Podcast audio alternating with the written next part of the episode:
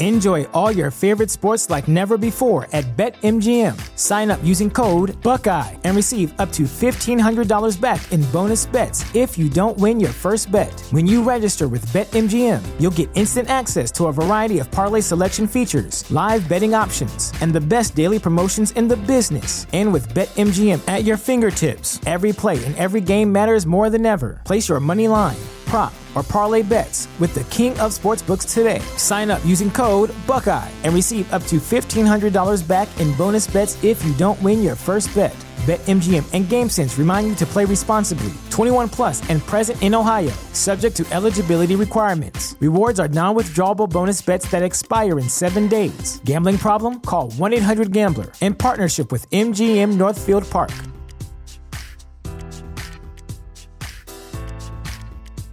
Bienvenidas a mi canal de novelas románticas, Audiokin. Antes de continuar, regálame un minuto de tu tiempo y comparte esta novela con familiares, amigas y conocidas. Me ayudarías a que otras personas conozcan este hermoso trabajo y cada día seguir creciendo. Estaré infinitamente agradecida por tu apoyo y deseando que una lluvia de bendiciones caigan sobre ti. Comencemos con la narración de la novela cuyo título es Cautiva entre sus brazos. Argumento. El jeque Ilias al-Razim nació para ser rey. No permitirá que nada se interponga en su camino y, desde luego, no la camarera que osa pensar que puede hacerle chantaje. Su deber es proteger el honor de su familia, aunque eso implique tomar como rehén a la fascinante Maggi Delaney. Bajo los cielos estrellados del desierto de Zairinia, la desafiante Maggi convence a Ilias de que es inocente de lo que él la acusa. Cuando deja de ser su prisionera, es libre de volver a casa, pero ahora está cautiva de la ardiente pasión de ambos. Capítulo 1. Jamás habría ido si me lo hubieras dicho. Maggie Delaney estaba molesta cuando se dirigía de vuelta al hostal de Zairinia con Suzanne, su compañera de habitación. Maggie, pelirroja y de piel muy blanca, había tomado demasiado el sol de Arabia, pero no era eso lo que la preocupaba en aquel momento, sino que la excursión inocente en barco que había esperado había resultado ser algo muy distinto. Era prácticamente una orgía, protestó. Yo no sabía que iba a ser así, se justificó Susan. Creía sinceramente que íbamos a hacer snorkel. Oh, vamos, Maggie, suéltate un poco. A Maggie le habían dicho eso muchas veces en su vida, especialmente el último año. No era íntima amiga de Susan. Se habían conocido unos meses atrás, cuando trabajaban en el mismo bar y se habían encontrado por casualidad allí en Zairinia. Para Maggie era el final de un año entero de vacaciones trabajando y había sido el año más increíble de su vida. Había viajado por Europa y Asia y ahorrado dinero suficiente para salir un poco del camino trillado en el viaje de vuelta a casa. Había incluido una parada en Zairinia en la última etapa del viaje y se había enamorado del sitio antes incluso de aterrizar. Por la ventanilla del avión había visto que el desierto daba paso a una ciudad espectacular, en la que contrastaban rascacielos relucientes con una antigua ciudadela amurallada. Y luego, en la maniobra de aproximación final, habían sobrevolado el reluciente océano y el puerto deportivo lleno de yates lujosos. Maggie se había enamorado de Zairinia a primera vista. Ese día era el aniversario de la muerte de su madre y se había despertado un poco triste. Luego Suzanne le había dicho que le sobraba una entrada para una excursión en barco al arrecife de coral. La inquietud de Maggie había empezado antes incluso de subir a bordo. En lugar de un barco de snorkel, se habían acercado a un yate de lujo, pero Suzanne había desestimado la preocupación de Maggie. Invito yo, había dicho sonriendo, antes de que vuelvas a Londres. Estás deseando ir a casa. Maggie no había tenido tiempo de contestar antes de que la interrumpiera Suzanne. Perdona, es una pregunta inoportuna, teniendo en cuenta que allí no tienes a nadie que te espere. Esa disculpa insensible había sido más dolorosa que el comentario inicial, pero Maggie no había sabido qué contestar. Hacía mucho que le había contado a su amiga que había estado en muchas casas de acogida desde los siete años y no tenía familia. ¿O hay alguien esperándote? insistió Susan. ¿Sigues en contacto con alguna de tus familias de acogida? No. La respuesta de Maggie fue rápida y un poco dura. Era muy consciente de que en ocasiones parecía brusca. Eso era algo en lo que había intentado trabajar durante ese año. Pero no le resultaba fácil abrirse a la gente y Suzanne había tocado un punto débil. Cuando tenía 12 años, a Maggie le habían prometido el oro y el moro. Durante unos meses había creído que formaba parte de una familia. Ya le había ocurrido una vez antes. Un año después de la muerte de su madre, la había acogido una pareja joven, pero el matrimonio se había roto y ella había vuelto al albergue de acogida. Por un tiempo había recibido regalos de cumpleaños y Navidad, pero eso se había acabado. Le había dolido, por supuesto, pero nada comparado con lo que sucedió unos años después, cuando la había acogido otra familia. Maggie ya no esperaba nada para entonces, pero Diane, su madre adoptiva, se había empeñado en dárselo todo solo para quitárselo después fríamente. Maggie se esforzaba por no pensar en aquello. Lo que pasó aquel día horrible no se lo había contado ni siquiera a Flo, su mejor amiga. Tengo amigos, dijo, esforzándose por no sonar a la defensiva y que Suzanne no captara que le había hecho daño. Por supuesto que sí. Pero no es lo mismo, ¿verdad? Maggie no contestó. Suzanne a menudo hería sus sentimientos sin darse cuenta. Maggie intentaba ser más confiada y abierta con la gente, pero no le salía fácilmente.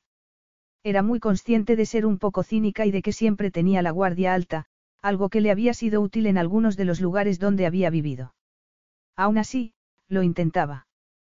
Por eso, en lugar de explicar que el comentario le había hecho daño y preguntarle a Suzanne dónde había conseguido la invitación, subió a bordo.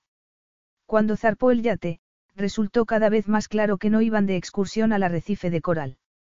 Lo que había en el barco era una fiesta muy exclusiva y parecía que ellas estaban allí como floreros. Pero, a menos que quisiera saltar por la borda, había ya poco que Maggie pudiera hacer. Vestida solo con un bikini y un pareo, se sentía vulnerable. Al principio intentó sonreír y aguantar el tipo, pero era demasiado consciente de los ojos que recorrían su cuerpo y eso la Enjoy all your favorite sports like never before at BetMGM. Sign up using code Buckeye and receive up to $1,500 back in bonus bets if you don't win your first bet. When you register with BetMGM, you'll get instant access to a variety of parlay selection features, live betting options, and the best daily promotions in the business. And with BetMGM at your fingertips, every play and every game matters more than ever. Place your money line prop, or parlay bets with the king of sportsbooks today. Sign up using code Buckeye and receive up to $1,500 back in bonus bets if you don't win your first bet. BetMGM and GameSense remind you to play responsibly. 21 plus and present in Ohio, subject to eligibility requirements. Rewards are non withdrawable bonus bets that expire in seven days. Gambling problem? Call 1 800 Gambler in partnership with MGM Northfield Park.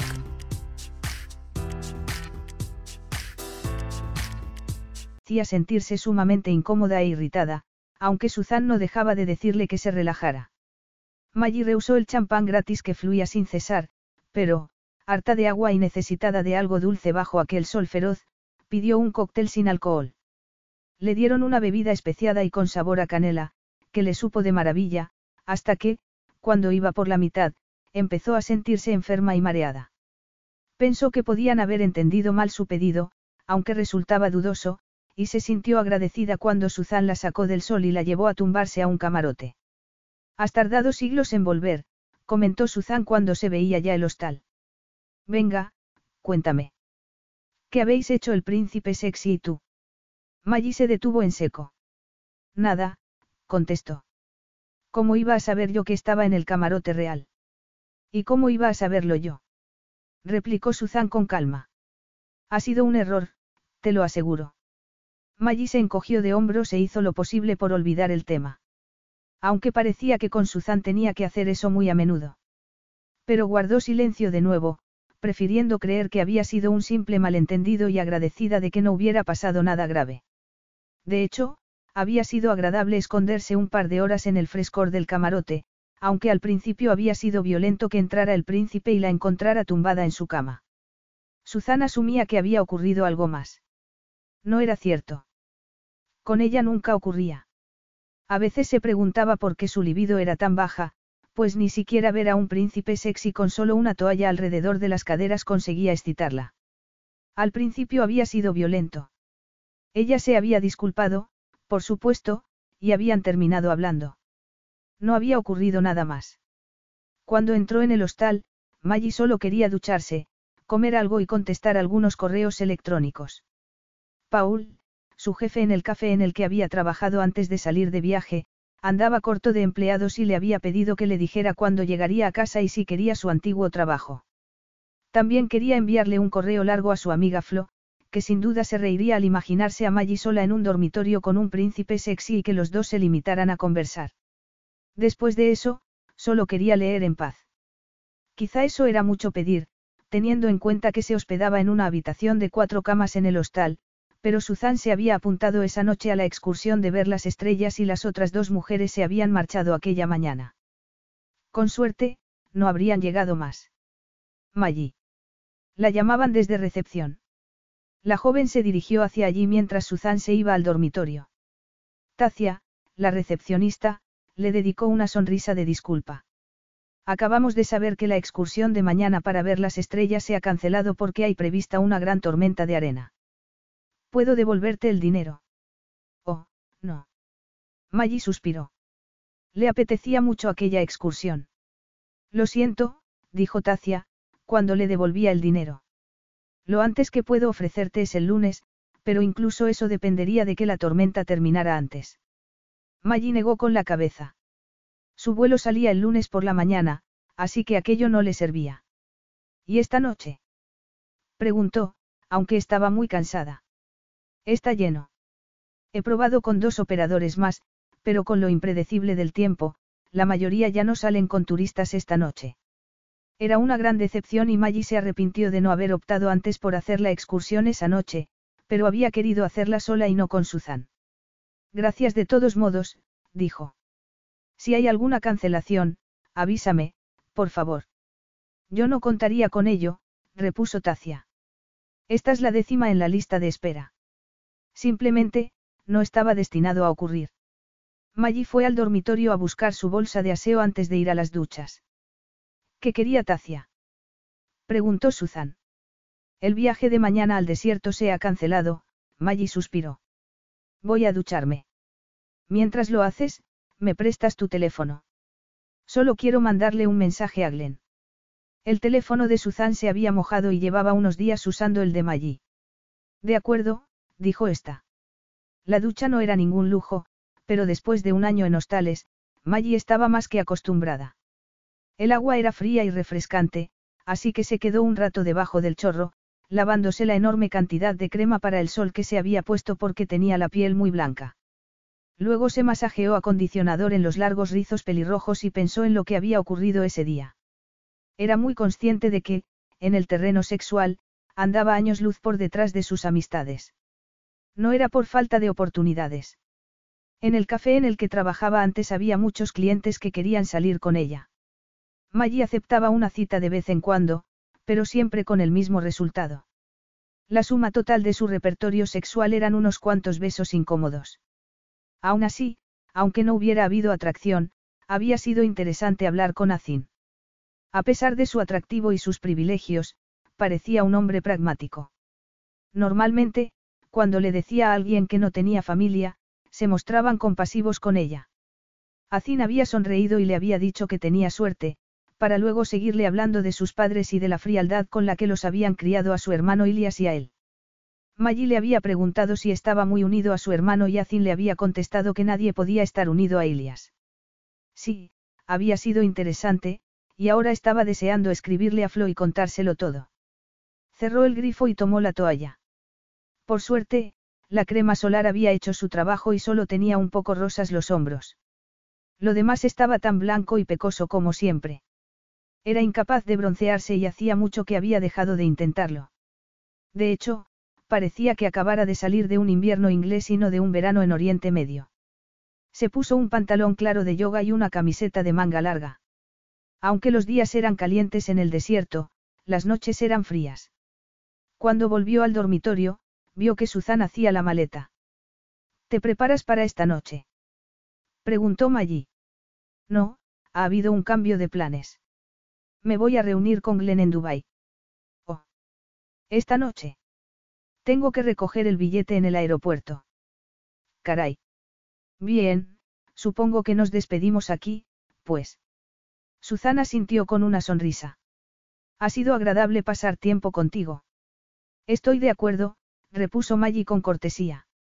Ninguna de las dos ofreció seguir en contacto. Maggie estaba habituada a las despedidas.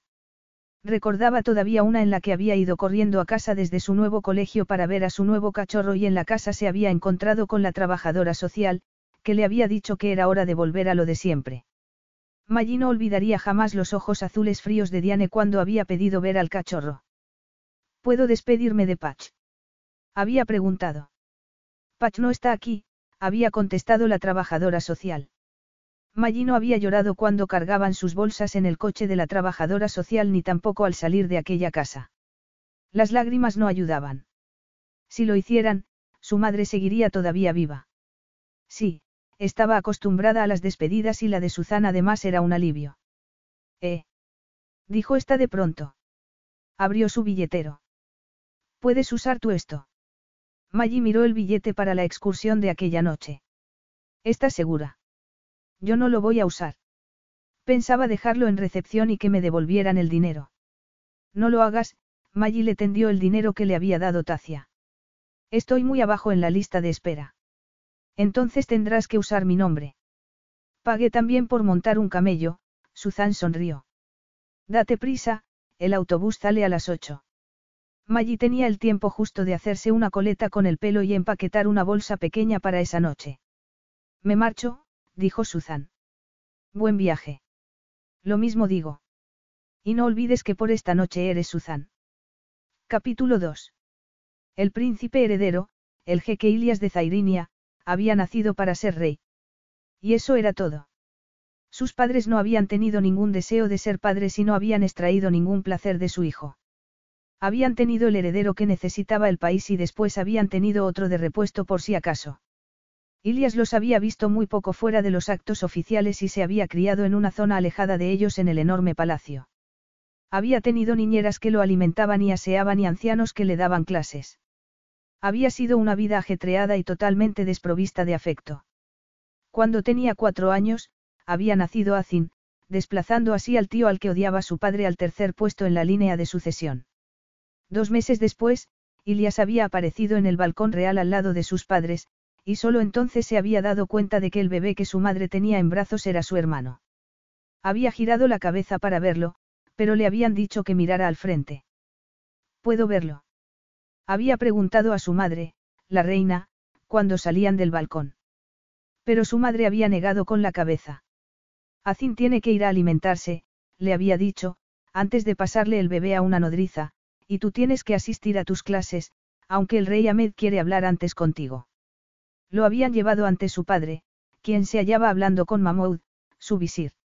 Bien hecho, Alteza, había dicho Mahmoud, pues se había congregado una gran multitud fuera del palacio para saludar al nuevo príncipe. El rey, en cambio, se había mostrado menos impresionado con el comportamiento de Ilias en el balcón. En el futuro no te muestres tan inquieto, le había dicho. Solo quería ver cómo es mi hermano. Es solo un bebé, había contestado el rey.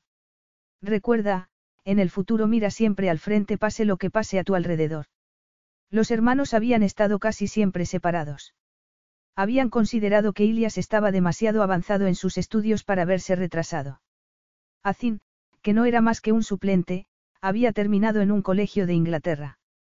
Era Ilias el que había nacido para ser rey. En sus primeras dos décadas había absorbido las enseñanzas y la sabiduría de sus mayores y todo el mundo asumía que estaba de acuerdo con ellos porque cumplía bien con sus deberes. Sus padres creían que la disciplina estricta de su educación había funcionado bien, pero aquello no era obediencia filial. No entendían que era el propio Ilias quien era disciplinado, que él había elegido cumplir sus reglas. Por el momento. Cuando cumplió 22 años, la tragedia golpeó el palacio. Su padre y consejero había decidido que una boda real animaría a los habitantes del país y que era hora de que Ilia se casara. Habían convocado una reunión para informarle de su decisión. Pero Ilia se había mostrado en desacuerdo. No hay necesidad de que me case todavía. El rey Ahmed había fruncido el ceño, asumiendo que Ilias había entendido mal, pues el rey estaba acostumbrado a que se cumplieran sus exigencias. Pero Ilias se había mantenido firme en el asunto del matrimonio. Había aceptado el consejo de su padre de mirar hacia el futuro y tenía muchos planes, pero no había nadie con quien pudiera arriesgarse a compartir esos planes. Nadie. El matrimonio no era algo que quisiera considerar en aquel momento, por lo que había declinado la sugerencia de su padre. El rey había insistido.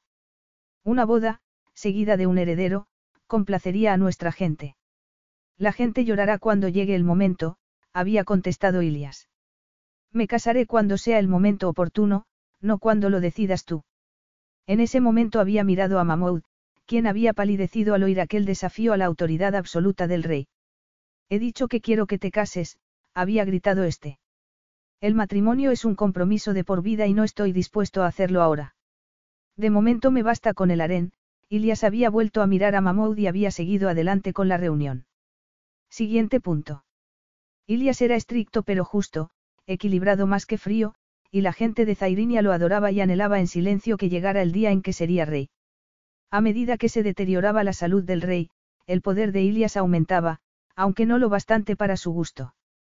Pero aquel viernes en particular, cuando Mahmoud anunció que una nueva crisis amenazaba al palacio, fue Ilias el que asumió el control. Ya hemos lidiado con ella, informó con calma a su padre, aunque el tono ámbar de sus ojos color avellana brillaba de irritación. Porque había hablado de la última indiscreción de su hermano menor delante del rey. ¿Pero qué clase de fiesta era? preguntó el monarca. Era solo una reunión, repuso Ilias con suavidad. Tú mismo dijiste que querías que Azin viniera a casa más a menudo. Sí, pero para cumplir con sus deberes reales, contestó el rey. Miró a su ayudante. ¿Qué tipo de fiesta dio en su yate? Ilias podía adivinar perfectamente el tipo de reunión depravada que había tenido lugar. Su hermano era famoso por ellas. Casi. El palacio tenía trabajo para ocultar los escándalos que Azin dejaba tras de sí y el rey había decidido que ya estaba harto. El rey Ahmed al-Razim estaba más que dispuesto a desheredar a su hijo menor y privarlo de sus privilegios y del título. Muchos dirían que Azin se lo merecía. Pero Ilias no se dejaba influir por los demás. Ni siquiera por su padre. Lo hablé con Azin antes de que se fuera, dijo. Me aseguró que solo fue una salida de un día con amigos antes de regresar a Londres. Y le recordaste que, si hay un asomo de escándalo más, ya no podrá usar el apartamento de Londres. Le dijiste que cancelaré sus cuentas y no tendrá acceso a los yates ni a los aviones privados de la familia. Sí, se lo dije. Quizás si tuviera que trabajar para vivir, gastaría el dinero con más sabiduría. Azin es rico por derecho propio, recordó Ilias a su padre. Pocos son lo bastante ricos para mantener sus hábitos, gruñó el rey. Más vale que se enmiende, Ilias. El rey salió del despacho. Mahmoud habló con preocupación. Su padre tiene que saber que están chantajeando al palacio para no hacer públicos secretos de Azin. Si esto se sabe, será un desastre, insistió. Azin ha tenido ya demasiadas oportunidades. He dicho que yo me encargaré de eso, le advirtió Ilias. El rey Ahmed tiene que saberlo. Hay que pagar a esas personas. He sido su consejero durante casi medio siglo. Pues ya debe de ser hora de jubilarse, lo interrumpió Ilias, y Mahmoud resopló de indignación. El palacio no debe ceder a las amenazas de nadie, se encogió de hombros. No creo que exista un vídeo sexual. Yo no estoy tan seguro, repuso Mahmoud. Si no pagamos antes del mediodía del lunes, harán público el vídeo. La mujer ha vuelto a ponerse en contacto. Ilias leyó los mensajes que llevaban una semana llegando al servidor privado, pero las exigencias eran más específicas ahora, establecían la suma de dinero que querían y dónde y cuándo había que depositarlo para impedir la publicación del vídeo. Es muy atrevida, dijo Mahmoud. Ilias no estaba de acuerdo con eso. No, contestó. Si la tal Suzanne cree que puede chantajearme, es una estúpida. Examinó las fotos adjuntas al mensaje y supo enseguida que se habían tomado a bordo del yate de su hermano. Una pelirroja espléndida de grandes ojos verdes y piel pálida de aspecto delicado había sido fotografiada con un bikini verde sauce. Había otra foto, granulosa, como si la hubieran sacado desde lejos con zoom, que la mostraba tumbada en una cama cuando Azin entraba en lo que Ilia sabía que era el camarote real. El mensaje advertía de que las imágenes más explícitas sacadas dentro del camarote serían perturbadoras, pero Ilias no lo creía. Si hubieran tenido más, las habrían enviado. Tienen más, repuso Mahmoud. Ilias pasó a la siguiente foto, en la que aparecía su hermano de frente, en una postura muy poco majestuosa. Azin estaba completamente desnudo, aunque para ser justos, Ilias veía que se estaba aclarando, presumiblemente después de haber nadado. Esto no es nada que nuestro sufrido público no haya visto ya. En Internet circulan incontables fotos de Azin desnudo. No es nada. En realidad, era mucho. Azin se parecía a su hermano en ese aspecto y eso quedaba patente en la foto. Pero había otro tema. Esta foto se hizo en aguas de Zairinia, señaló Mahmoud. Hasta se puede ver el palacio en la distancia. El rey prometió a su pueblo que no habría más escándalos de Azin. En ese caso, el tonto era su padre. Azin e Ilias podían ser parecidos en ciertos temas, pero eran de naturalezas muy distintas. Ilias simplemente no lidiaba con sentimientos y los encontraba tan raramente que, cuando eso ocurría, tenían poca influencia sobre sus decisiones. Era un hombre muy lógico y concentrado, mientras que su hermano optaba por llevar la vida de un playboy. Y, sin embargo, Ilias estaba seguro de que, después de la advertencia que le había hecho antes de su visita, Azin, en esa ocasión, no se habría portado mal tan cerca de casa. En aquel momento iba camino de Londres en un avión privado y desconocía los últimos sucesos. No haga nada, dijo Ilias a Mahmoud. Si hay algún contacto más, quiero que me informen a mí, no a mi padre. Notó que el visir seguía todavía con dudas sobre si debía informar o no al rey. Ilias revisó de nuevo las fotos.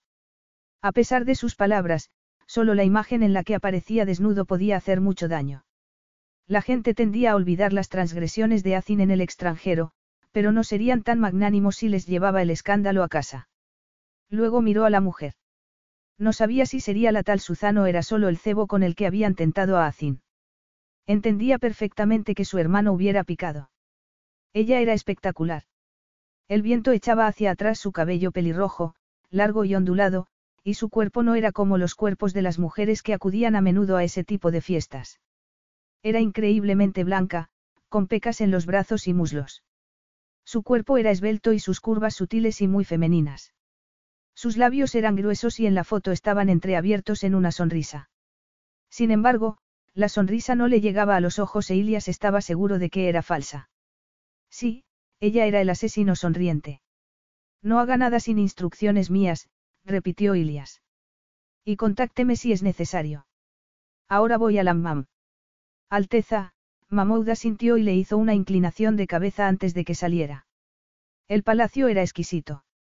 El gigantesco edificio de mármol parecía, desde fuera, estar asentado sobre un largo cañón rojo, al borde del Golfo Pérsico.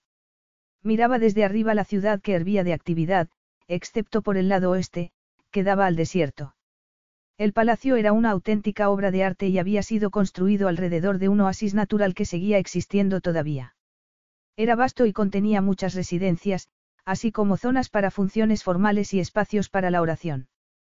Pero guardaba más secretos, pues no estaba simplemente asentado sobre un acantilado, sino que había sido tallado desde dentro.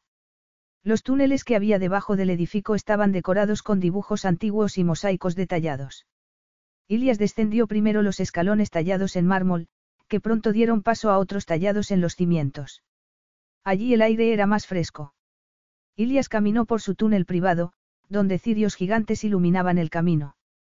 El sonido del agua cayendo en la distancia le hacía confiar en que no tardara en desaparecer la preocupación que le roía las entrañas. El hammam era divino, y algunas zonas resultaban accesibles por distintos caminos, pero pocos podían aventurarse donde estaba Ilias en ese momento. Era un mundo que pocos sabían que existía. La pieza central era una cueva con una cascada y el torrente continuo ofrecía un fondo audiovisual espectacular. Había varios estanques y cataratas más pequeñas, que caían en estanques más grandes debajo del hammam. Cuando la luz era apropiada, la entrada a una de las cuevas estanque emitía un brillo rojo profundo por los rubíes del subsuelo. Por el día entraban rayos de sol que creaban una catedral natural, de noche eran las estrellas y la luna las que bañaban el agua con su luz. En verdad era un refugio digno de reyes. Ilia se quitó la bata y se hundió en un estanque profundo. Pero la tensión seguía presente en él cuando salió a la superficie. A pesar de su aparente calma delante de Mahmoud, estaba muy preocupado. Sabía que parecía tan frío e indiferente como su padre, pero él no estaba cortado del mismo patrón. No quería que desheredaran a Azin, pero sabía que ese día se acercaba. A pesar de sus esfuerzos, Daba la impresión de que nada conseguiría cambiar eso. No había nada que pudiera hacer excepto estar vigilante, pero por el momento sí podía intentar relajarse. Era muy raro que dispusiera de un fin de semana completo para hacer lo que le apeteciera. Normalmente tenía varios compromisos que atender y a menudo viajaba al extranjero, tanto para forjar nuevas relaciones como para intentar reparar las que había estropeado el reinado de su padre.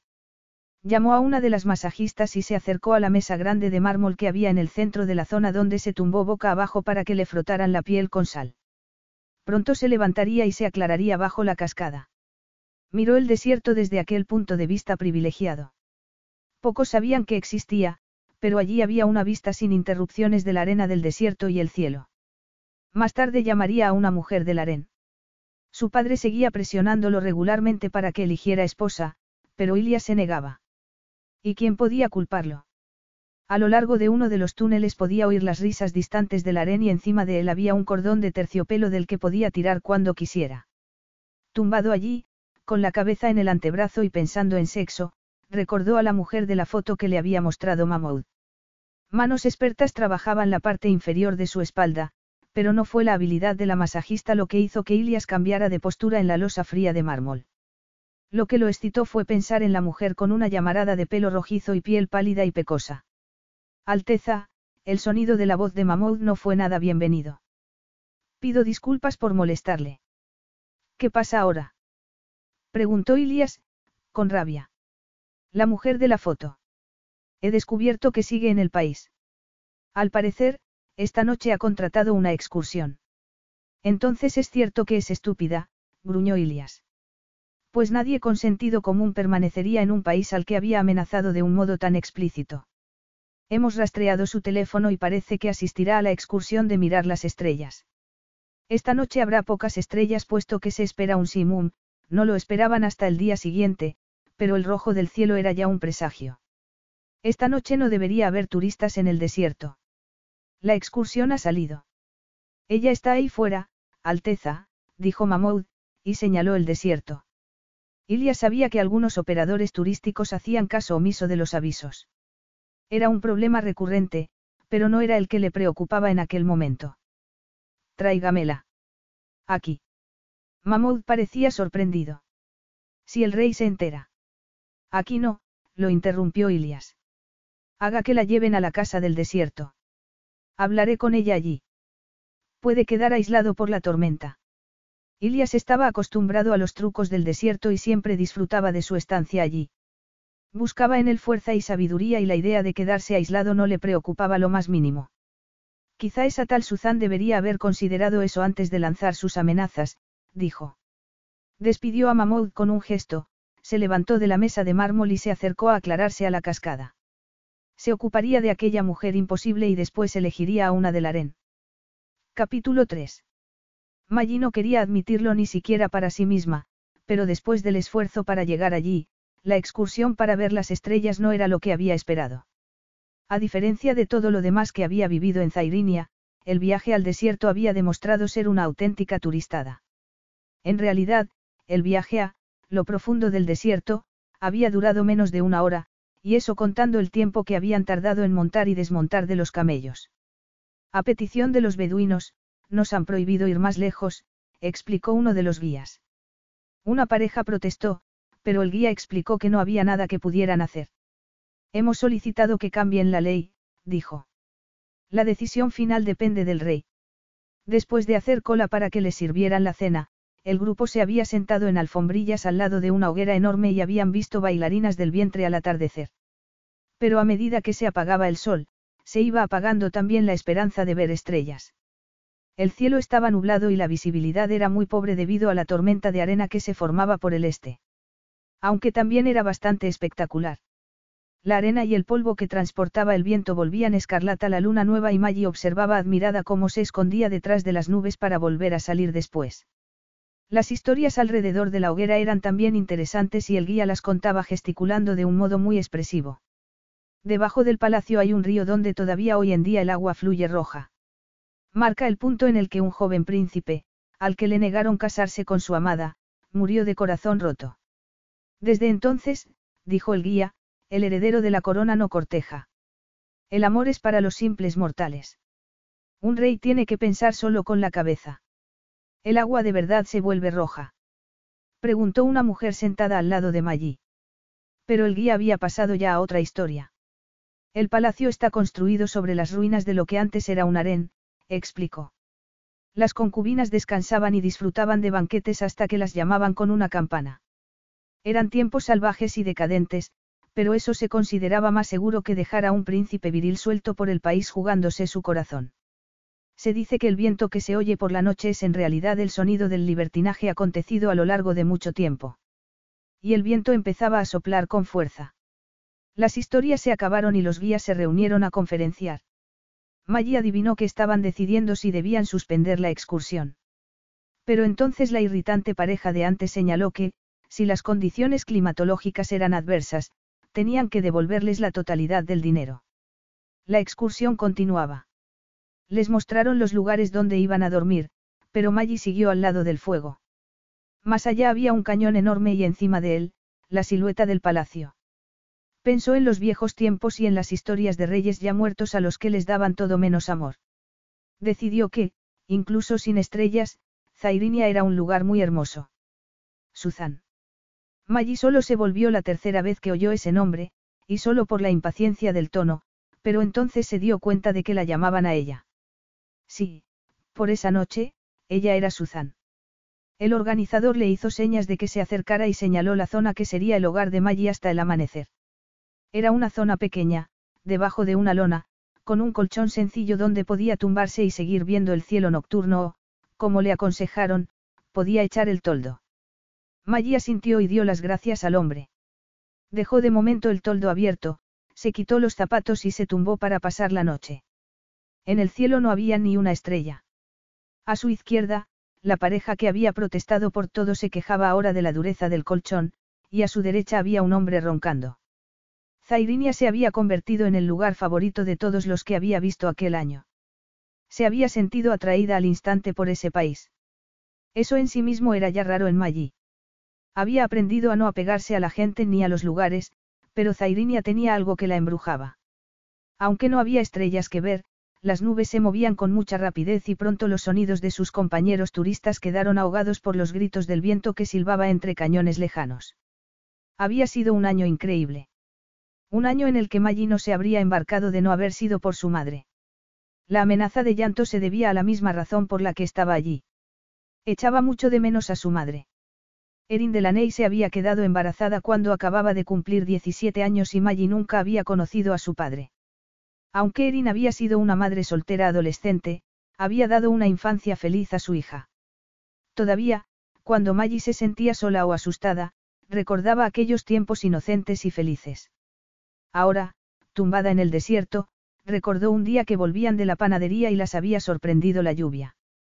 Se habían refugiado debajo de los toldos de una tienda que era, aunque Maggie no se había dado cuenta entonces, una agencia de viajes.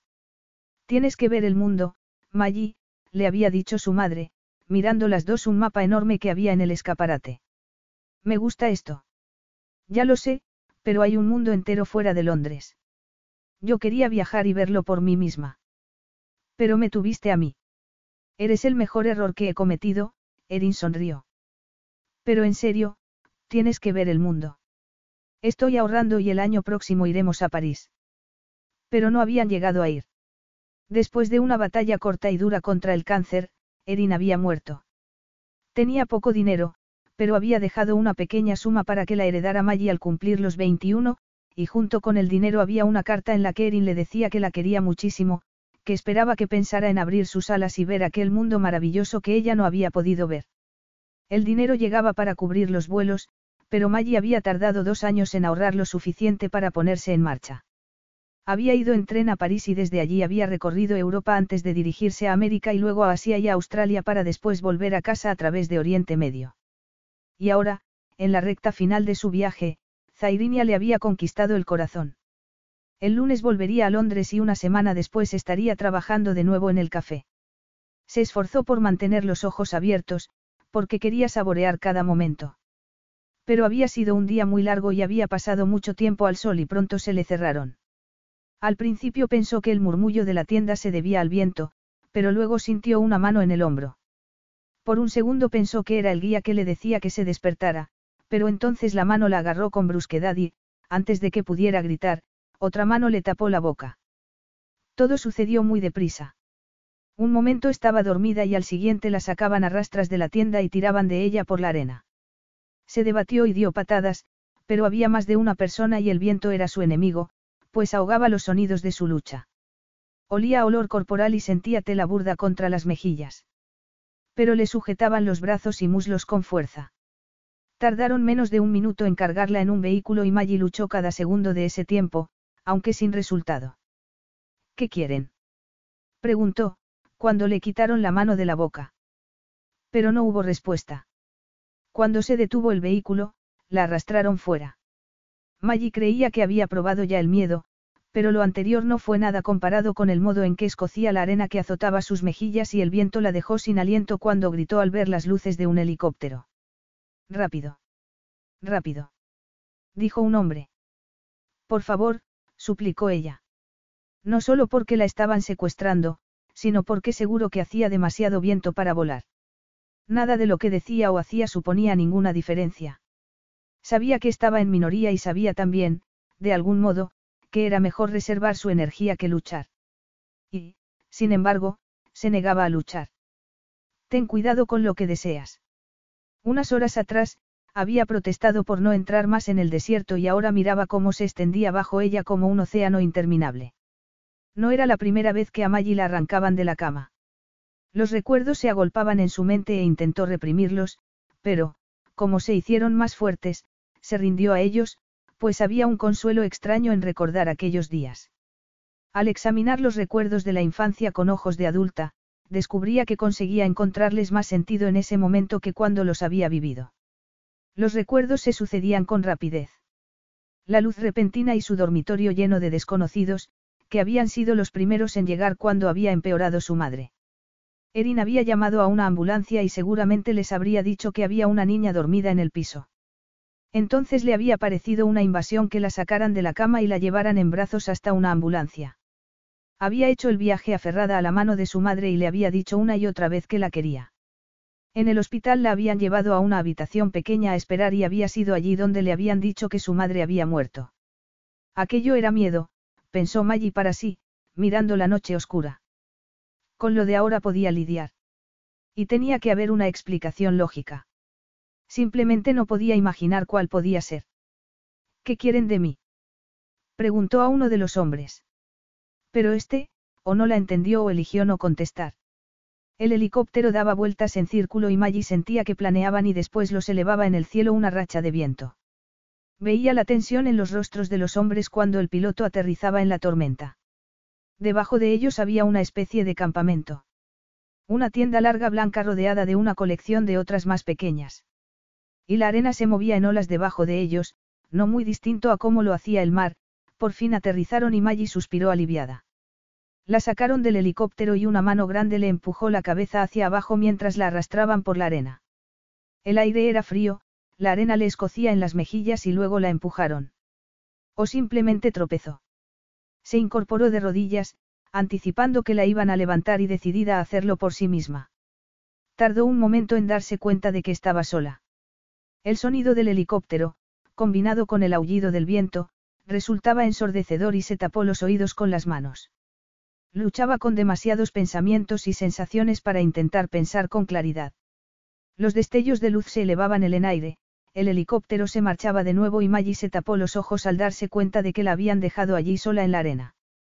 Los granos le azotaban las mejillas y hacían que le ardieran los ojos mientras intentaba ver lo que la rodeaba. Guiñando los ojos, consiguió ver la tienda blanca en la distancia. Era gigantesca. Más grande que las carpas de circo que había visto de niña. Y en medio del terror, como le sucedía a menudo, apareció un recuerdo más feliz. Estaba sentada con su madre, comiendo un dulce pegajoso y riendo sin parar. Entonces no había sabido lo preciosos que eran esos momentos. Le había parecido natural ser feliz. Ahora, sin embargo, era una luchadora y, si quería sobrevivir, no tenía más remedio que ir a buscar protección en la tienda. O quizá no. Dio la espalda a la tienda y consideró alejarse y obligarlos a ir en su busca. Quienes quiera que fueran. Tardó dos pasos en desechar esa idea. Era imposible que pudiera sobrevivir allí fuera sola. El viento aullaba a su alrededor cuando echó a andar de mala gana hacia la tienda, pues era como caminar entre melaza. Llegó a la entrada y apartó una lona pesada, temiendo lo que podría encontrar dentro. Ni por un segundo se le ocurrió que pudiera entrar en un lugar de lujo y belleza. El interior de la tienda estaba suavemente iluminado y el sonido del viento sonó misericordiosamente apagado cuando dejó caer la lona detrás de ella. Captó música y olor a incienso y sintió un impulso irresistible de seguir el corredor que tenía delante. Una alfombra gruesa había reemplazado a la arena y resultaba suave en sus pies descalzos. Las paredes estaban decoradas con una serie de campanillas que emitían un tintineo suave al pasar las manos por ellas. Nadie salió a su encuentro. Se adentró más por el pasillo y llegó a una entrada cubierta con un velo de tela fina. Pensó que debía de estar en el centro. Nada tenía sentido, pues nunca en su vida había visto tanta belleza. El suelo estaba cubierto de alfombras y cojines. De las paredes colgaban tapices hermosos, entre los que bailaban luces de muchas lámparas. En el centro había una chimenea cerrada, cuyo conducto salía por el techo alto de la tienda. La única indicación de las terribles condiciones climatológicas del exterior era una suave ondulación del techo. Maggie se acercó a una mesita baja que estaba cargada de frutas y refrescos. Había jarras elaboradas llenas hasta el borde y, a su lado, vasos enjollados, pero aunque tenía sed, no bebió. Sírvase. Aquella voz profunda la sobresaltó. No se movió ni miró a su alrededor. La voz era tan rica, que parecía surgir de todos los lados y no estaba segura de su dirección. No, gracias, dijo Maggie, y le sorprendió y agradó que no le temblara la voz. Dese la vuelta, dijo él. O no tiene valor para repetir sus exigencias cara a cara. Exigencias. Maggie se volvió entonces, y se arrepintió en el acto. Estaba preparada para encontrarse con un monstruo, no con el hombre más hermoso que había visto en su vida. Y ella no quería que eso fuera lo primero que pensaba de su captor. Era más alto que la mayoría y llevaba ropas oscuras. En la cabeza llevaba un café ya negro atado con una cuerda trenzada. Su ropa era inmaculada, como si ni un grano de arena se atreviera a mancharlo. Aunque iba sin afeitar, no parecía desaliñado, sino más bien todo lo contrario. Tenía un rostro cincelado y sus ojos eran de un color avellana intenso, pero fue su boca lo que atrajo la mirada de Maggie. Asumo que sabe por qué está aquí. Preguntó él, con un acento de buen colegio inglés. Ella lo miró a los ojos sin parpadear. Se negaba a mostrar miedo. Y se negaba a contestar. Había decidido que no diría nada hasta que tuviera claro por qué estaba allí. De verdad creía que no habría repercusiones, Susan. Y entonces ella olvidó su decisión de no hablar, porque empezaba a pensar que aquello era un malentendido. Carraspeó. No soy Susan. Capítulo 4. Su revelación no hizo que él se disculpara corriendo y, aunque Maggie dudaba de que aquel hombre se hubiera disculpado alguna vez en su vida, volvió a decir. Ha habido un malentendido. Yo no soy Susan. Claro que no, él se encogió de hombros. No esperaba que usara su verdadero nombre. Pero sé quién es Susan, Maggie empezaba a ver cómo había ocurrido aquello. No sabía qué se proponía Suzanne ni qué quería aquel hombre de ella, pero entendía lo ocurrido esa noche. He usado el billete de Suzanne para hacer la excursión del desierto. Fue un cambio de planes de última hora. ¿Y dónde está ella ahora? No lo sé, Maggie optó por mostrarse evasiva en lugar de revelar que Suzanne había partido para Dubái, pero sea lo que sea lo que ha hecho, no tiene nada que ver conmigo. Tiene mucho que ver con usted. No soy Suzanne, repitió ella. Mi nombre es Maggie Delaney. Y no sé quién es usted. Aquello pareció divertirle. El hombre sonrió y se acercó a ella. Se acercó mucho. Entró en su espacio y, cuando su mano avanzó hacia ella, Maggie se encogió. Él le sujetó la barbilla y la obligó a alzar la vista. Permítame presentarme. Soy el jeque Ilias al-Racim. Ella conocía ese nombre. Lo miró a los ojos y en los de él ya no quedaba ni rastro de la sonrisa. Solo había desprecio. Ahora lidiará directamente conmigo. He decidido cortarle la cabeza a la serpiente personalmente. No sé qué quiere de mí. Él la soltó entonces y se acercó a una mesa baja y oscura, tomó una carpeta y se la tendió. ¿Le gustó su visita al yate real? Preguntó. Maggie tomó la carpeta con manos temblorosas y la abrió. Lo primero que vio fue una foto suya ataviada solo con un bikini. Hay más, dijo él. Y era cierto. En otra estaba tumbada en una cama cuando Azin entraba en el camarote. Maggie se sintió enferma. Continúe, dijo él con calma. La siguiente era una imagen del príncipe cuyo camarote ella había invadido sin darse cuenta. Azin reía y estaba desnudo. Maggie apartó rápidamente la vista, pero entonces sus ojos se encontraron con los de Ilias. Y los ojos de Ilias no eran amables. ¿Cuál es su relación con mi hermano? Preguntó. Aquel era, pues, el hermano mayor del que Azin había hablado sin mucho afecto. Conteste. ¿Cuál es su relación con mi hermano? Ninguna. O sea que comparte a menudo la cama con hombres con los que no tiene ninguna relación. A menudo no. Cuando estas cintas sexuales salgan a la luz, ella se echó a reír. Posiblemente fue el shock de estar atrapada en el desierto lo que le arrancó una risa nerviosa. O quizá la ironía de que ella, una virgen de 24 años, fuera acusada de tomar parte en un escándalo salaz con un príncipe. ¿Esto le resulta divertido? Preguntó él. Un poco. Bueno, lo encuentro extraño, aunque posiblemente sea una reacción nerviosa. Pero sí, la idea de que yo aparezca en un vídeo sexual es risible.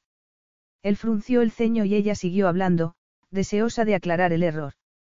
Puedo asegurarle que no hay vídeos sexuales. Al menos donde salga yo.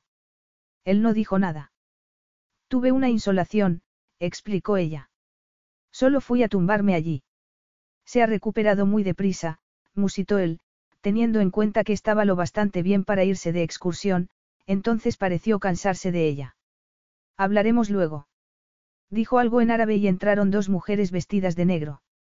Vaya a ponerse presentable, dijo él. ¿Presentable? Preguntó ella con incredulidad. Pero era consciente de que él había visto fotos suyas con muy poca ropa y quizá aquel era su motivo para llevarla allí. Si cree ni por un momento que. Vaya a lavarse, la interrumpió Ilias. Lo que tiene que hacer es darse cuenta de su error, repuso Maggie. No puede tenerme aquí. Tengo que tomar un avión para casa el lunes. ¿A qué hora? Por la mañana. Qué conveniente. Dijo él. Cuando los vídeos se van a hacer públicos a mediodía, movió la cabeza. Usted no irá a ninguna parte todavía, pero hablaremos más tarde. Faltan un par de horas para que amanezca y tiene que dormir algo. Prefiero que hablemos cuando esté descansada. Me preocupa que se ría de algo tan serio. Quizá la insolación que ha mencionado. No tuve una insolación, admitió ella por fin. Lo sé. Creo que me echaron algo en la bebida. Él no contestó. Y no estoy cansada, siguió Maggie. Nada cansada. Pero ha sido un día muy largo, comentó él. Primero en el yate, entreteniendo a mi hermano, y después la excursión para ver las estrellas. Sus palabras estaban impregnadas de sarcasmo, pero Maggie no se inmutó. Ha olvidado añadir ser secuestrada, dijo. Él no sonrió. Ilias no sonreía casi nunca. ¿Qué esperaba que ocurriera? Preguntó. Chantajea a la casa de Al-Racim, y creía que nos limitaríamos a darle el dinero. No sé de qué me habla. Él miró las fotos que ella tenía en las manos. ¿Cuánto tiempo estuvo a solas con él? Un par de horas. Ilias sabía que ella mentía. Conocía la reputación de Azin y entendía lo fácil que era tenderle una trampa. De hecho, él le había advertido más de una vez que tuviera cuidado. Aceptaba, sin embargo, que aquella Maggie podía ser inocente hasta cierto punto y quizá no había sabido que era todo una trampa. Cuando se acostó con mi hermano. Ya se lo he dicho, lo interrumpió ella. No pasó nada. Oh, por favor. ¿Y qué hizo durante horas en el camarote con mi hermano? Estuvimos hablando. Él soltó una risita burlona. No sabía que mi hermano fuera tan buen conversador. Dígame, ¿de qué hablaron? Maggie no contestó. Había sido una conversación privada. Le había dicho a Azin que estaba triste, él le había preguntado por qué y ella le había dicho que era el aniversario de la muerte de su madre. La conversación había partido de ahí. Yo no he hecho nada, dijo, en vez de contestar. Usted está involucrada en un intento por arruinar a mi hermano, él movió una mano en el aire. Llévensela, dijo a las doncellas. Estas condujeron a Maggie a una zona donde había un recipiente grande lleno de agua. Allí las doncellas le quitaron las fotos de las manos y se dispusieron a desnudarla. Déjenme. Gritó ella. Pero las doncellas insistieron, así que volvió a gritar y luchó con ellas. Ilias oyó el miedo en su voz y cerró los ojos. Su intención había sido que las doncellas la auxiliaran, pero, al parecer, ella no lo entendía así. Déjenme en paz. Gritó Maggie. Oyó que la voz de él gritaba algo y las mujeres se apartaron con aire preocupado. Una de ellas dijo algo y señaló una cortina antes de salir. Una vez sola, Maggie intentó controlarse y silenciar su terror. Cuando apartó la cortina, vio que allí había una zona de dormir iluminada con faroles. Era mucho más lujosa que la cama de la que la habían arrancado. Mucho más lujosa que ninguna cama de las que había dormido en su vida. Sobre el lecho había un camisón de muselina, con el que seguramente esperaban que durmiera. Había un espejo enorme contra una de las paredes y Maggie se miró allí. Su pelo y ropa estaban llenos de arena y entendió por qué las doncellas y el jeque habían decidido que necesitaba un baño y un cambio de ropa. Suspiró. ¿Qué tendría que ver Suzanne con todo aquello? Pensó en las muchas veces que le había prestado su teléfono y en el espejo vio el terror en sus ojos cuando empezó a entender la situación. Luchó por conservar la calma. Sacó el teléfono, pero no consiguió conectarlo. Estaba tan cubierto de arena como ella. Maggie sabía que estaba en un lío muy gordo. Necesitaba tiempo para pensar. Los ojos le escocían por la arena y sentía la boca terriblemente seca, pero ignoró la jarra y el vaso que había al lado de la cama. Estaba segura de que en el yate le habían echado algo en la bebida y no tenía la menor intención de arriesgarse a eso otra vez. Volvió a la zona de baño y, más para calmarse que por ninguna otra cosa, se metió en la bañera e intentó pensar lo que podía hacer. Hablar con él. Pero primero tenía que calmarse y después explicarle racionalmente lo que seguramente había pasado. Y lo que no había pasado. Tardó siglos en quitarse la arena del pelo y empezó a entender lo bien que le habría servido la ayuda de las doncellas cuando intentó echarse una pesada jarra de agua encima para aclararse. Tenía mucha sed, pero le habían advertido tantas veces en contra del agua, que decidió no arriesgarse con la del baño. Se envolvió en una toalla grande, entró en la zona de dormir y se puso el camisón. Le castañeteaban los dientes, pero no por la noche fría del desierto, porque dentro de la tienda no hacía frío. Se subió a la cama y sintió que su cuerpo se hundía. Yació en silencio, mirando el techo ondulante. Sentía los ojos pesados por la falta de sueño. Se dijo que por la mañana la echarían en falta e irían en su busca. Pero también le habían dicho que no se aventuraban a entrar más en el desierto sin el permiso del rey. Y ella estaba atrapada con su hijo mayor. ¿La echaría alguien de menos? Seguramente no. Y si la echaban, buscarían a Suzanne. Paula asumiría que no iba a volver a trabajar después de todo. Contactaría con las autoridades si ella no se presentaba en una semana. Estaba su buena amiga Flo, pero no estaban siempre en contacto. Si no tenía noticias, quizá asumiría que Maggie había ampliado las vacaciones. Podían pasar semanas hasta que alguien se diera cuenta de que había desaparecido. El sonido de campanillas hizo que se incorporara en la cama y entraron las doncellas con una bandeja. No, dijo Maggie, que no quería que le sirvieran refrescos. Y ellas se retiraron entre los sonidos de campanillas. Maggie se levantó a asomarse fuera y vio que en el pasillo había también tiras de campanillas que seguramente las mujeres tocaban con las manos para indicar que se acercaban. Satisfecha con aquel conocimiento nuevo, tomó las fotos que había dejado en la zona del baño y volvió a la cama para examinarlas.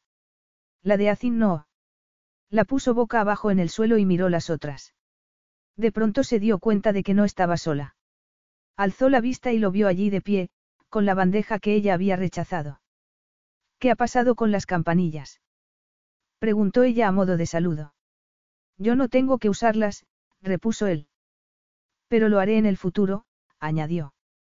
Confío en que no haya razón para que vuelva a venir aquí, repuso ella, aunque se sintió inmediatamente culpable por su tono porque él había sido amable. Entendía ya que las doncellas solo había intentado ayudar y que él había tenido razón al sugerir que necesitaba descansar. Pero no se merecía que disminuyera su enfado así que lo miró de hito en hito. A Ilias ella le resultaba una mezcla curiosa. Resignada, pero desafiante. Aceptaba su situación, pero protestaba por ella. Tienes que comer, dijo él. No, no tengo, respondió Maggie. Se tumbó y habló con los ojos cerrados. Un humano puede pasar tres semanas sin comer. Muy bien, pero no has bebido desde que llegaste. Estamos en el desierto. Susan. Ella no contestó a un nombre que no era el suyo. Maggie. La joven abrió los ojos y lo miró con rabia. No aceptaré nada de usted. ¿Cómo voy a saber lo que me ha echado? No te intoxicaré, dijo él. Puedes confiar en mí. No puedo confiar en un hombre que me secuestra en plena noche y me trae a su tienda del desierto. Ilias llenó la copa y se sentó en la cama a su lado. Ella permaneció rígida mientras él bebía. El movimiento de su garganta al tragar la hacía sentir una debilidad extraña. ¿Lo ves? declaró él cuando vació la copa. No está intoxicada. Puede que usted tenga mucha tolerancia él sonrió y ella observó que fruncía los labios húmedos por la bebida y sintió un tsunami repentino debajo del ombligo. Era muy consciente de la presencia de él, aunque intentaba no serlo. ¿Por qué tenía que encontrarlo tan atractivo? Si todos los demás hombres la dejaban fría, ¿por qué tenía que encenderla aquel de ese modo? ¿Por qué no podía tener un secuestrador feo con un garfio por mano y dientes torcidos? ¿Y por qué no podía oler mal en lugar de a una fragancia exótica y ácida? Bebe, dijo él, después de llenar otra copa. Pero Maggie se negó a obedecer. ¿Cuándo quedaré libre? preguntó. Nadie irá a ninguna parte. El Simum se acerca rápidamente, así que no puede aterrizar ningún helicóptero. Por ahora tienes que beber algo. Te garantizo que es seguro. Además, no me iré hasta que bebas. Eso es cosa suya, repuso Maggie. Se recostó sobre los cojines de seda y cerró los ojos, sabiendo muy bien que no podría descansar con él tan cerca. El ataque a sus sentidos era igual de violento con los ojos cerrados. No podía escapar a su olor ni a la sensación de él sentado tan cerca de su muslo. Maggie. Es una orden. Ah, bueno. En ese caso. Maggie abrió los ojos y llevó la mano hacia la copa, pero en lugar de hacer lo que le habían dicho, la empujó en la mesilla hasta que cayó al suelo alfombrado. Ilias miró sus ojos desafiantes y pensó que era como un gato. No beberé nada, declaró ella. La última vez que acepté una bebida cerca de un alracim, acabé metida en una trampa. Ilias la miró un rato largo y supo que sus palabras eran sinceras. Si decía la verdad sobre la bebida intoxicada, tenía todo el derecho a mostrarse recelosa. Tomó la copa del suelo y volvió a llenarla, con ella mirándolo. Su cabello pelirrojo estaba extendido sobre la almohada. Ilias alargó el brazo y la sentó con un movimiento.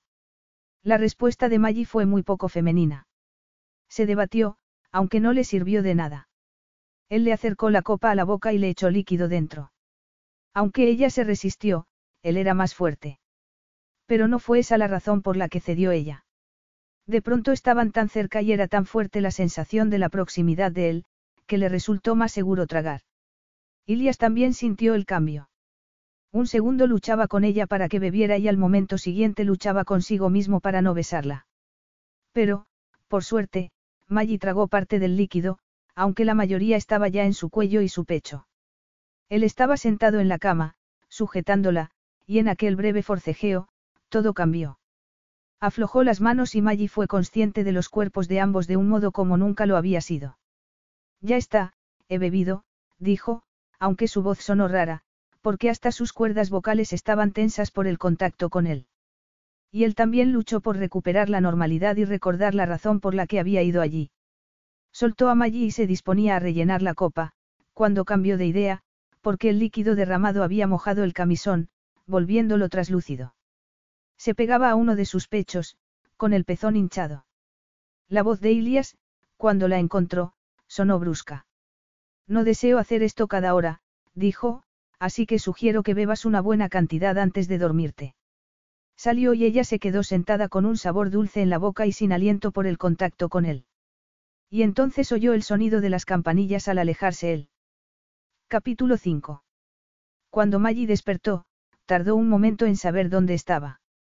La confusión no duró mucho y enseguida despertó del todo, consciente de su problema, pero menos temerosa.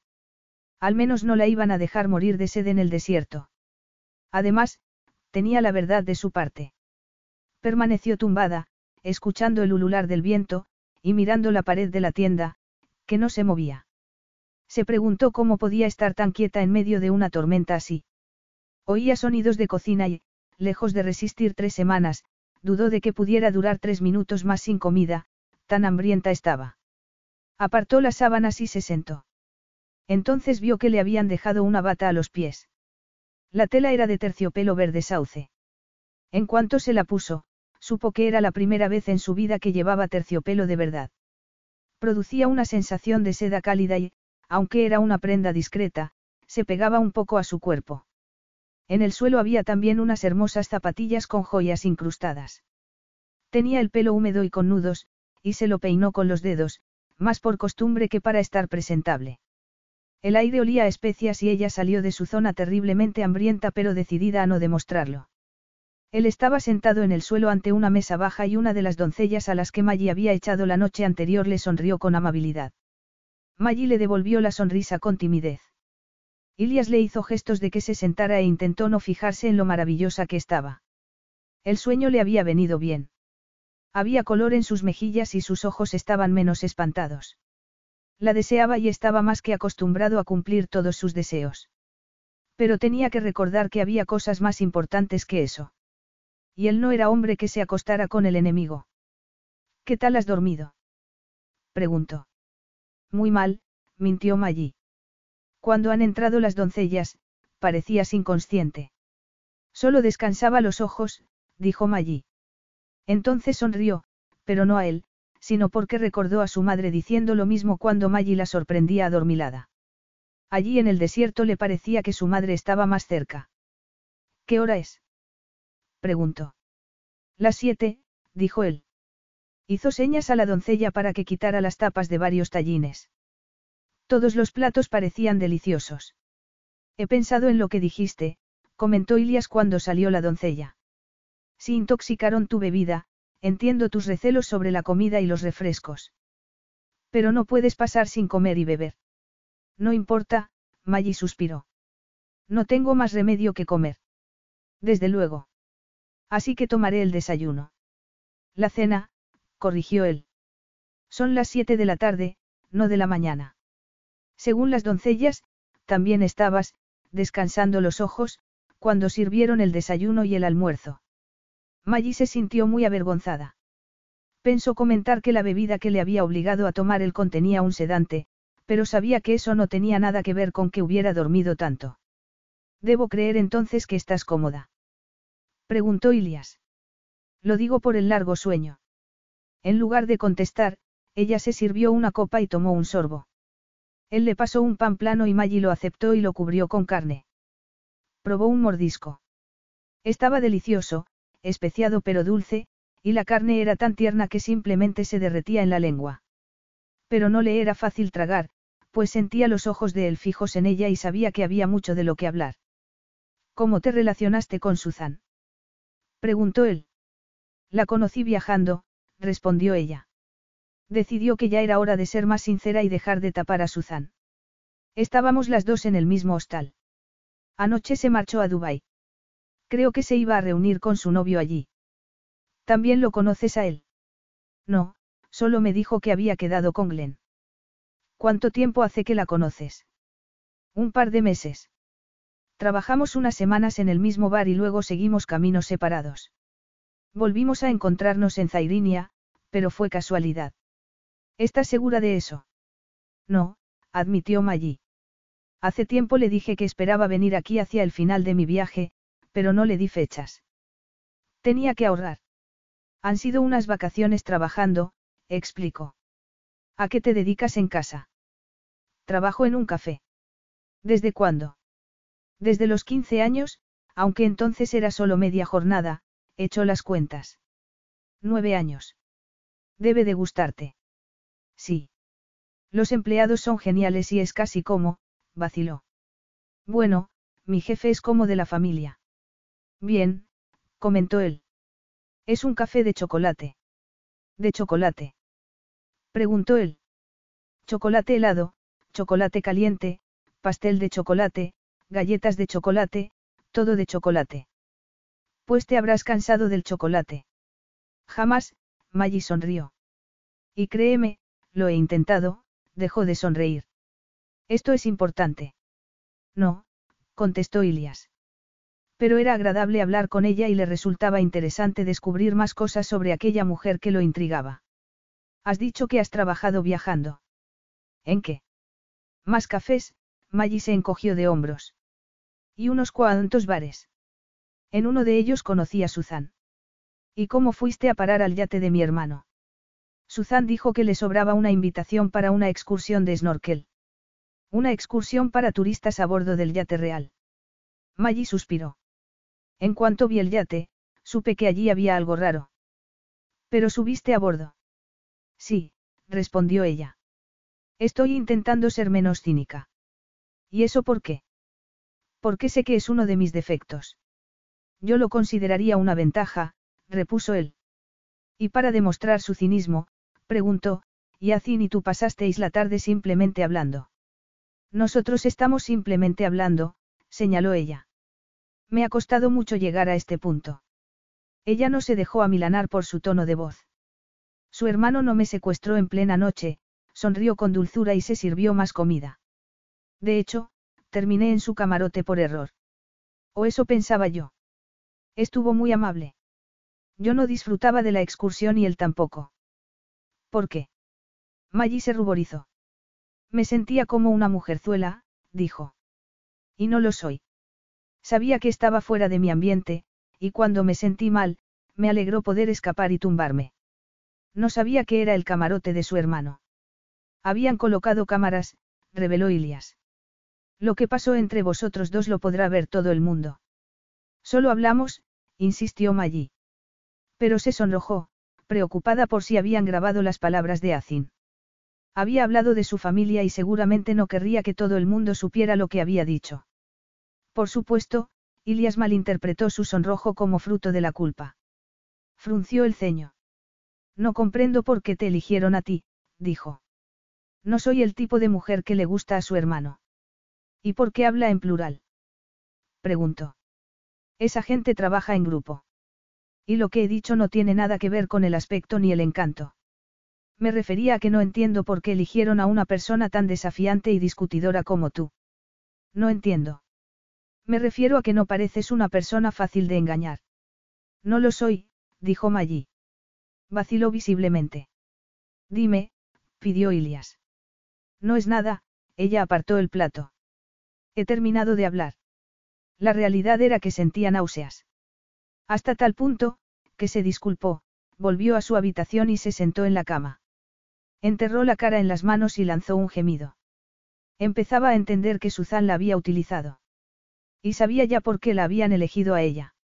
Oyó el sonido de las campanillas y adivinó que Ilias la había seguido. Maggie. La vio sentada en la cama como si acabara de recibir una mala noticia. ¿Qué es lo que has recordado? Nada. Pareces disgustada. Ella no lo miró. Soltó una risita despreciativa. ¿Has recordado algo? comentó él. Dime qué es. No lo preguntaba solamente para resolver la situación.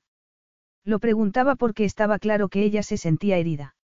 Y en su búsqueda eterna de información, normalmente a él no le importaban nada esas cosas. Pero de pronto le importaba. Por eso hablaba con voz más amable de lo habitual y por eso se sentó al lado de ella en la cama. Creo que me tendieron una trampa, admitió Maggie. No puedo comprobarlo, no me funciona el teléfono, lo señaló e Ilias lo tomó e intentó encenderlo. Suzanne me pedía todo el rato que se lo prestara. Haré que lo limpien, repuso Ilias. Se lo guardó en el bolsillo. ¿Qué más has recordado? Probablemente no sea nada, dijo ella. Por fin acabó por ceder. Pero creo que sí. Ya he dicho que Suzanne y yo trabajamos juntas. Ilias asintió. Fuimos de copas unas cuantas veces. Yo creía que nos habíamos hecho amigas. En una ocasión dije que quería estar en casa a finales del verano. O sea ahora. Maggie asintió. Paul, mi jefe, quiere que vuelva al café, pero aparte de eso, no tenía otra razón para volver corriendo. ¿Y tu casa? No tengo. Alquilaba una habitación en un piso. Le dije lo mismo a Suzanne, y que nadie me esperaba en casa. Nadie. Repitió él. Maggie pensó que seguramente no debería de contarle aquello, pero empezaba a ver que él no era un enemigo ni tampoco era un hombre que se aprovechara de su estatus. Mi jefe y mi amiga Flo conocen mis planes. Ilias no dijo nada. Pero no tengo familia. Mi madre era soltera y murió cuando yo tenía siete años.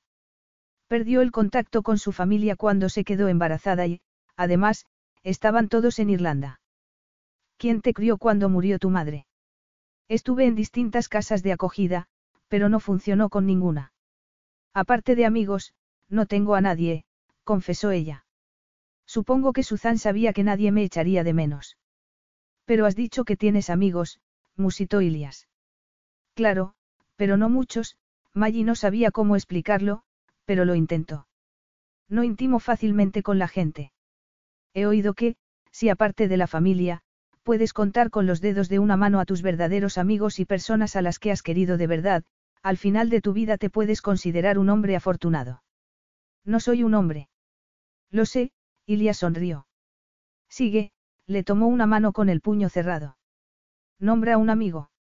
Flo, dijo Maggie al instante. ¿Cómo os conocisteis? Empezó a venir al café cuando era estudiante de enfermería. Ahora es matrona. ¿Y sois buenas amigas? Mucho. Flo es la mejor. Ilia sacó uno de los dedos de ella. ¿Quién más? preguntó. Paul. Es mi jefe, pero nos llevamos muy bien. Y su esposa también es una amiga. Fui dama de honor en su boda, dijo. Aunque Kerry, la esposa, no cuenta como un dedo, así que son dos, miró la mano que sostenía él. Tengo más amigos, por supuesto, pero... Dos está muy bien, contestó él. Tienes muchos años para encontrar a los otros tres. Seguro que, si te retuviera aquí en el desierto, te echarían mucho de menos. Pero no la retendría. Maggie sabía que la creía y sabía que estaba segura con él. ¿Cuántos dedos tiene usted? preguntó. Yo no cuento a la gente con dedos, repuso él. ¿Por qué un día seré rey? No comprendo. Tengo responsabilidades. Y las reglas cambian para usted. Preguntó Maggie. Pues claro que sí. Pero Maggie, tú no eres prescindible. Tus amigos te echan mucho de menos y están deseando que vuelvas. De verdad. Ilias asintió. Seguro que otros encuentran tu compañía muy agradable. Era una frase extraña, que merecía una pregunta. Usted no. Yo te encuentro desconcertante, repuso Ilias. Agradable, también, pero la primera palabra que elegiría sería desconcertante. Y la mía, admitió Maggie. Es decir, si tuviera que describirle. Se miraban a los ojos, y sus bocas estaban tan cerca, que ella podía sentir su calor. Pero agradable. Quiso saber Ilias. En su mayor parte, asintió ella. ¿Y esta parte? Maggie sabía que su pregunta significaba que estaba a punto de besarla. Era extraño, pero en las pocas citas que había tenido se había pasado el tiempo preguntándose si era ya el momento del beso. Para después llevarse una decepción después del hecho. Con Ilias, en cambio, sabía que la besaría, no solo en el momento anterior, sino quizá mil momentos antes del hecho. Y no la decepcionó, pues Ilias conocía sus deseos mejor que ella misma. Le puso las manos en las mejillas y miró su boca hasta que los labios de ella cosquillearon de deseo y anticipación. No la besó con la boca cerrada, esperó a que se abrieran sus labios. Su boca se movía sobre la de ella y el olor de él resultaba embaucador. Maggie movió las manos al pecho de él y después se abrazó a su cuello al tiempo que aceptaba la bendición sensual de su lengua. Pensó que aquello sí era un beso, pues su boca recibía encantada la caricia de la lengua de él y el sabor de ambos juntos resultaba divino. Las manos de él no se movieron de las mejillas de ella.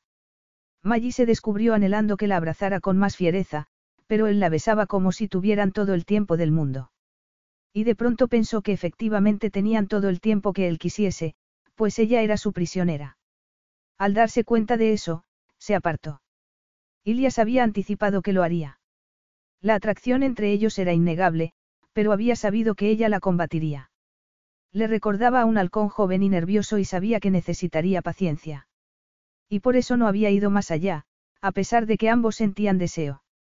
Ella respiraba con fuerza y sus ojos parpadeaban rápidamente con él sosteniéndole todavía el rostro. Los dos tenían los labios húmedos y sus pechos estaban a punto de tocarse. Entonces rompió el contacto y ella se sonrojó bajo la mirada de él. Luchó para no apoyarse en él, pero no tuvo que luchar mucho rato, pues él se puso en pie. Maggie abrió la boca para hablar, y volvió a cerrarla porque no sabía qué decir. Me iré, dijo él. Por favor, ella sabía que era mejor que se fuera, pues necesitaba pensar y no podía hacerlo con él cerca. Ha sido un error. No me lo ha parecido, contestó Ilias. Y sigue sin parecérmelo. Tomó la mano de ella y la apretó contra su túnica. Maggie notó lo duro que estaba. Quiso apartar la mano, pero él se la sujetó con firmeza y ella cedió con una protesta débil porque él le producía una sensación magnífica. No se resistió cuando él le apretó la palma contra su erección. ¿Qué ha sido del coqueteo previo? Preguntó Maggie. Su voz normal había desaparecido y sus palabras salían a través de una garganta completamente seca. Lo único seco que había en su cuerpo. No necesito coquetear, dijo él. La soltó, pero ella tardó un momento revelador en retirar la mano. Puede que sí, dijo. Creo que no, después de todo, era un hombre que pedía sexo tocando una campanilla. Sal cuando estés lista. Maggie no sabía si estaría lista alguna vez, pero el beso la había dejado deseando más y él lo sabía perfectamente. Por eso se fue. Porque quería que, cuando regresara a sus brazos, lo hiciera deseosa. Capítulo 6. Maggie intentó negarse el impulso de salir. Nunca había estado ni remotamente cerca de aquel nivel de deseo. De hecho, nunca se permitía intimar con nadie por miedo a ser engañada con promesas y mentiras. Ilias no mentía ni pedía disculpas por su deseo. Y Maggie sabía que allí no había nada más que eso. Deseo sexual. Se tumbó en la cama y la música aumentó de volumen, llenando la zona de dormir. Maggie sabía que nunca conocería a un amante como él. Había algo carnal en el que hacía que se le encogiera el estómago. Él hacía que fuera muy consciente de su cuerpo. Él la excitaba como nadie la había excitado nunca. Y eso había empezado mucho antes del beso. Su deseo era profundo, pero cuando se levantó de la cama y se miró en el espejo, supo que no podía salir allí y continuar sin más donde lo habían dejado. No era capaz de eso. Sabía que nunca podría haber nada más que aquel tiempo en el desierto, pero, aunque aceptaba esa premisa, eso no implicaba que no pudiera exigir ella también algo. Se quedó de pie descalza en la entrada de la zona principal, donde él yacía de costado, con fruta colocada sobre el suelo alfombrado. Ella le dijo lo que había decidido. No me acostaré con un hombre al que no conozco. Entonces no estaremos juntos, respondió él. O sea que nadie puede conocerle. Por supuesto que no. Porque es muy importante. Se burló ella. Yo no, pero mi secreto sí. Maggie lo miró, y después de un momento, el rostro altivo de él se suavizó un tanto y le hizo señas de que se reuniera con él. Ven, le dijo. No tenemos por qué hacer nada. Y tampoco hablaremos de sexo ni de Suzanne. Ella se arrodilló vacilante y tomó una copa, confusa por sus propios pensamientos, porque se sentía como si le hubiera echado un conjuro. Hagamos una tregua, dijo Ilias. Estamos atrapados aquí al menos hasta mañana. El centro de la tormenta está cerca. ¿Cómo es que no se mueven las paredes de la tienda? Preguntó Maggie. Miró el techo, que se ondulaba con gentileza, pero de no ser por el ruido cada vez mayor del viento, nadie habría dicho que estaban en medio de una tormenta feroz. ¿Por qué estamos en la tienda interior? explicó Ilias. Hay una capa exterior que sufre la fuerza de la tormenta. Si empiezan a moverse las paredes, estaremos en peligro. Maggie lo estaba ya, pues tenía la sensación de que el suelo se movía bajo sus pies. Tenía que esforzarse para no acercarse más a él. ¿Cómo eran las tiendas de la excursión? Preguntó Ilias. Bueno. No había tienda interior. Ilias sonrió. Hay problemas con algunos de los operadores turísticos, comentó. Eso seguro, repuso ella. Y le contó cómo había ido la excursión. Quieren llevar a los turistas más dentro del desierto, le explicó Ilias, pero los beduinos se oponen. ¿A qué se oponen? Se resisten a todos los cambios. Pero seguro que hay mucho que podrían hacer los operadores turísticos sin molestarlos. Por ejemplo. Preguntó Ilias. Ahora mismo no lo sé, confesó Maggie. Sonrió. Tendrá que preguntárselo a ellos. Ilias la miró. Su respuesta le sorprendió, porque se parecía tanto a lo que pensaba él que lo pilló desprevenido. Quería saber más de Maggie. Ven aquí, dijo. Dio unas palmaditas en un cojín próximo. Ella obedeció, pero la tregua siguió en pie, pues él no hizo ademán de tocarla. En vez de eso, le pidió que le contara lo que pensaba. Quizá no deberían anunciarlo como una excursión para ver las estrellas, sugirió. Sobre todo cuando saben que no habrá estrellas. El viaje puede bastar por sí mismo. A mí me encantó sentarme alrededor de la hoguera y oír sus historias. ¿Qué os contaron? Nos hablaron de un río que fluye por debajo del palacio y es de color rojo. Lo miró esperando una reacción, pero el rostro de Ilias permaneció impasible. De un príncipe que murió de corazón roto y todavía sigue sangrando. Él la miró fijamente. ¿Es cierto? Preguntó ella. Me pregunta si es cierto que miles de años después su corazón sangra todavía. Inquirió él. Aunque si el príncipe era tan débil como para morir de corazón roto, probablemente le hizo un favor a su país. El amor no te hace débil, replicó Maggie. Pues claro que sí. Tendría que haberse concentrado en su trabajo. Usted no es muy romántico. En absoluto. Entonces no es cierto. Yo no he dicho eso. Dime qué más contaron. El viento arreciaba todavía más. Seguramente se acercaban al ojo de la tormenta, pues tenían que inclinarse para oírse. Nos hablaron del palacio, de que se construyó sobre las ruinas de lo que en otro tiempo era un harén. De que el ruido del viento es en realidad el sonido del libertinaje cruzando el tiempo.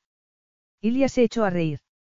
Fue una risa profunda, y tan inesperada, que ella casi rió también, pero le habían gustado las leyendas y soltó un quejido.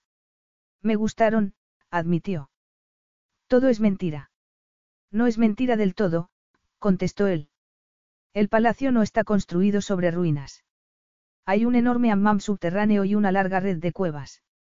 Le habló de las cuevas y de las fuentes y de que, aunque subterráneas, algunas de las entradas a las cuevas estaban en el desierto. En una de las entradas hay un saliente, dijo. Allí solo puedo estar yo. Es como estar de pie en mitad del cielo. A veces, cuando ha sido un día difícil y estoy allí mirando fuera, tengo la sensación de que el suelo desaparece debajo de mí y estoy solo en el cielo. El modo en que describía aquello hacía que ella se estremeciera. Sus cabezas se acercaron más, aunque no para oír mejor, más bien para estar cerca. En los viejos tiempos, le dijo Ilias, los primeros líderes se reunían en la cascada para hablar de sus asuntos y de los problemas con los beduinos. Entonces era lo máximo que se podían acercar al desierto. Hoy la familia real reina sobre todo el país, pero en el palacio están los bancos de piedra donde se sentaron por primera vez. Después de las reuniones se retiraban al hammam. Con el tiempo, se construyó el palacio encima y alrededor. Primero fue un palacio pequeño y ahora es una obra de arte. Y en otro tiempo hubo un harén. Todavía lo hay, repuso Ilias. Yo diría que los sonidos de libertinaje que se oyen en el desierto es más probable que sean actuales que fantasmas del pasado. Ella echó la cabeza hacia atrás y lo miró. Le ardía la cara. ¿Y usted? Tragó saliva, sin saber cómo hacer la pregunta. ¿Yo qué? Preguntó él. Por supuesto. Vio que los ojos de ella brillaban de rabia. Tiene el valor de arrastrarme hasta aquí pensando que me he acostado con su hermano cuando todo el tiempo. Te trajeron aquí porque creíamos que estabas haciendo chantaje al palacio y amenazando con dañar la reputación de mi hermano, le recordó Ilias. Reputación. Maggie soltó una risita incrédula. Si la gente supiera lo que hacen aquí. ¿Crees que si la gente supiera que el príncipe heredero tiene un apetito sexual sano, se escandalizaría? Ella apretó los labios. El harén es hermoso. Las mujeres están bien cuidadas y son libres de irse si lo desean.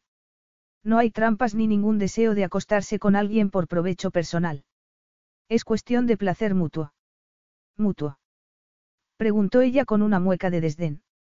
En lugar de contestar, Ilias tomó un higo de la selección de fruta, lo partió en dos con un cuchillo y le ofreció un pedazo. No, gracias. Por favor, insistió él. Justo en esta época son excepcionales. Maggie tomó el higo y lo mordió. Él tenía razón, era una delicia. Es maravilloso, dijo. Me alegro. Ilias tomó un bocado. Claro que, si no hubiera estado bueno, no te lo habría ofrecido. Hay placer en ver disfrutar a otro. Si no, daría igual comer solo. Maggie sabía que hablaba de sexo y que la reñía por haber osado insinuar que sus amantes no obtenían placer.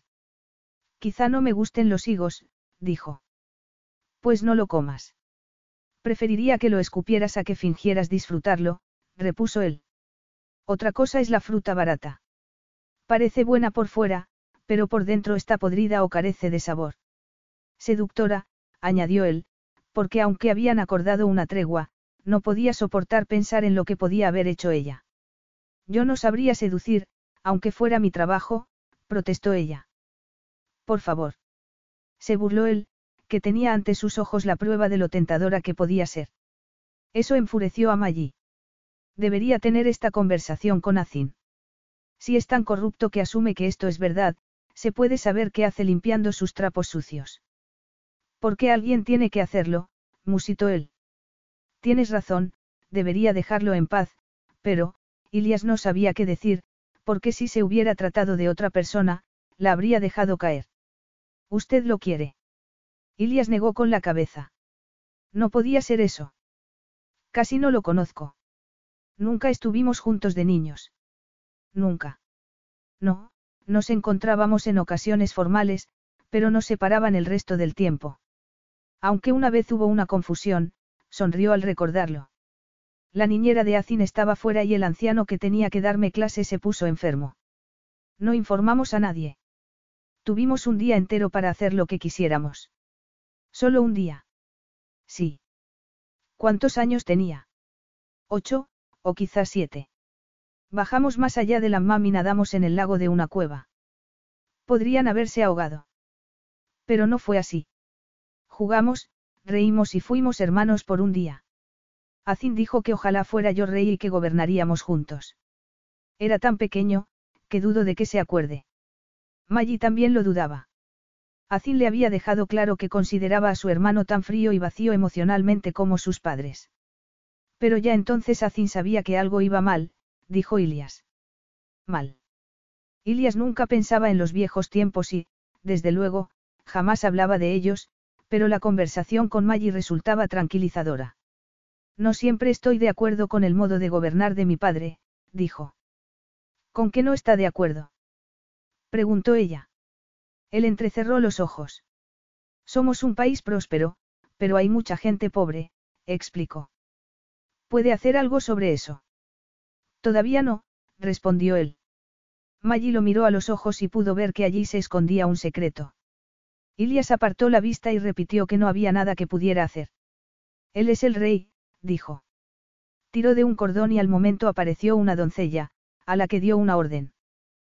¿Qué le ha dicho? preguntó Maggie. Le he pedido que los músicos toquen más alto, era más seguro que hablar. ¿Dónde están? preguntó ella con el ceño fruncido. En otra zona. Ellos no nos oyen, pero nosotros a ellos sí. La música subió de volumen. Eso detuvo la conversación, pero no hizo nada por aminorar el deseo de ambos. Ilias la miró y vio que ella escuchaba la música con los ojos cerrados. ¿Bailas? Preguntó. Me encantaría, contestó ella. Pero entonces se impuso el sentido común. Él no bailaba ni miraba a nadie a los ojos. El beso que habían compartido había sido el más tierno e íntimo de su vida, y eso no era lo que él solía buscar. Maggie Delaney ocupaba demasiado espacio en su mente y él sabía que tenía que eliminar la intimidad entre ellos. Así que corrigió rápidamente su petición. Adelante, pues, dijo. Maggie se ruborizó. Su respuesta había sido inmediata y sentida, porque había creído que la invitaba a bailar con él. Y ahora, si no quería admitir su error y que Ilya supiera que había querido que la abrazara, tenía que rectificar rápidamente. Se puso de pie. Sus ojos verdes brillaban de rabia, pero sonrió. Ella no bailaba sola. O lo hacía en raras ocasiones y, desde luego, sin testigos. Pero no podía ser tan difícil, ¿verdad? Empezó a mover las caderas un poco, aunque se sentía como una tonta. Cretino, gritaba con los ojos, cuando alzó los brazos por encima de la cabeza, como había hecho una mujer mucho más experimentada al lado de la hoguera un par de noches atrás. Pero de pronto no pudo seguir con la farsa y se detuvo. No puedo. Ilia se rindió entonces y se puso de pie. Cuando se acercó a tomarle la mano, Maggie lo miró a los ojos. Ya lo conocía mejor. Capítulo 7. A él le gustaba que lo hubiera intentado. Mirando a las bailarinas parecía fácil, dijo Maggie. Solo necesitas práctica, respondió él. Se acercó por detrás y le puso ambas manos en las caderas. Así. Así como. Preguntó ella, luchando contra el impulso de apoyarse en él. Quédate centrada y ahora empújame la mano derecha, le dijo Ilias. Ella lo intentó, pero no consiguió retirarle la mano. Primero baja el muslo y luego empuja hacia arriba. La mano de él rozó la parte superior del muslo de ella, pero, a pesar de la distracción que eso suponía, Maggie consiguió cumplir sus instrucciones. Ahora la izquierda. Resultaba torpe y ni mucho menos ideal, pero Maggie se movía con ritmo e Ilia se adelantó más, de modo que sus rostros quedaron juntos. Él bajó una mano al estómago de ella. Así, dijo. Y le movió las caderas en círculo, apretando la espalda de ella contra su pelvis. La espalda de ella se apretaba con fuerza contra él y Maggie luchaba por evitar que su trasero hiciera lo mismo. Así, le dijo él. Y ella dejó de luchar y de fingir que aquello era una clase de baile. Ilias le levantó el pelo e inhaló su aroma. Luego bajó la cabeza al cuello de ella y le besó la piel pálida.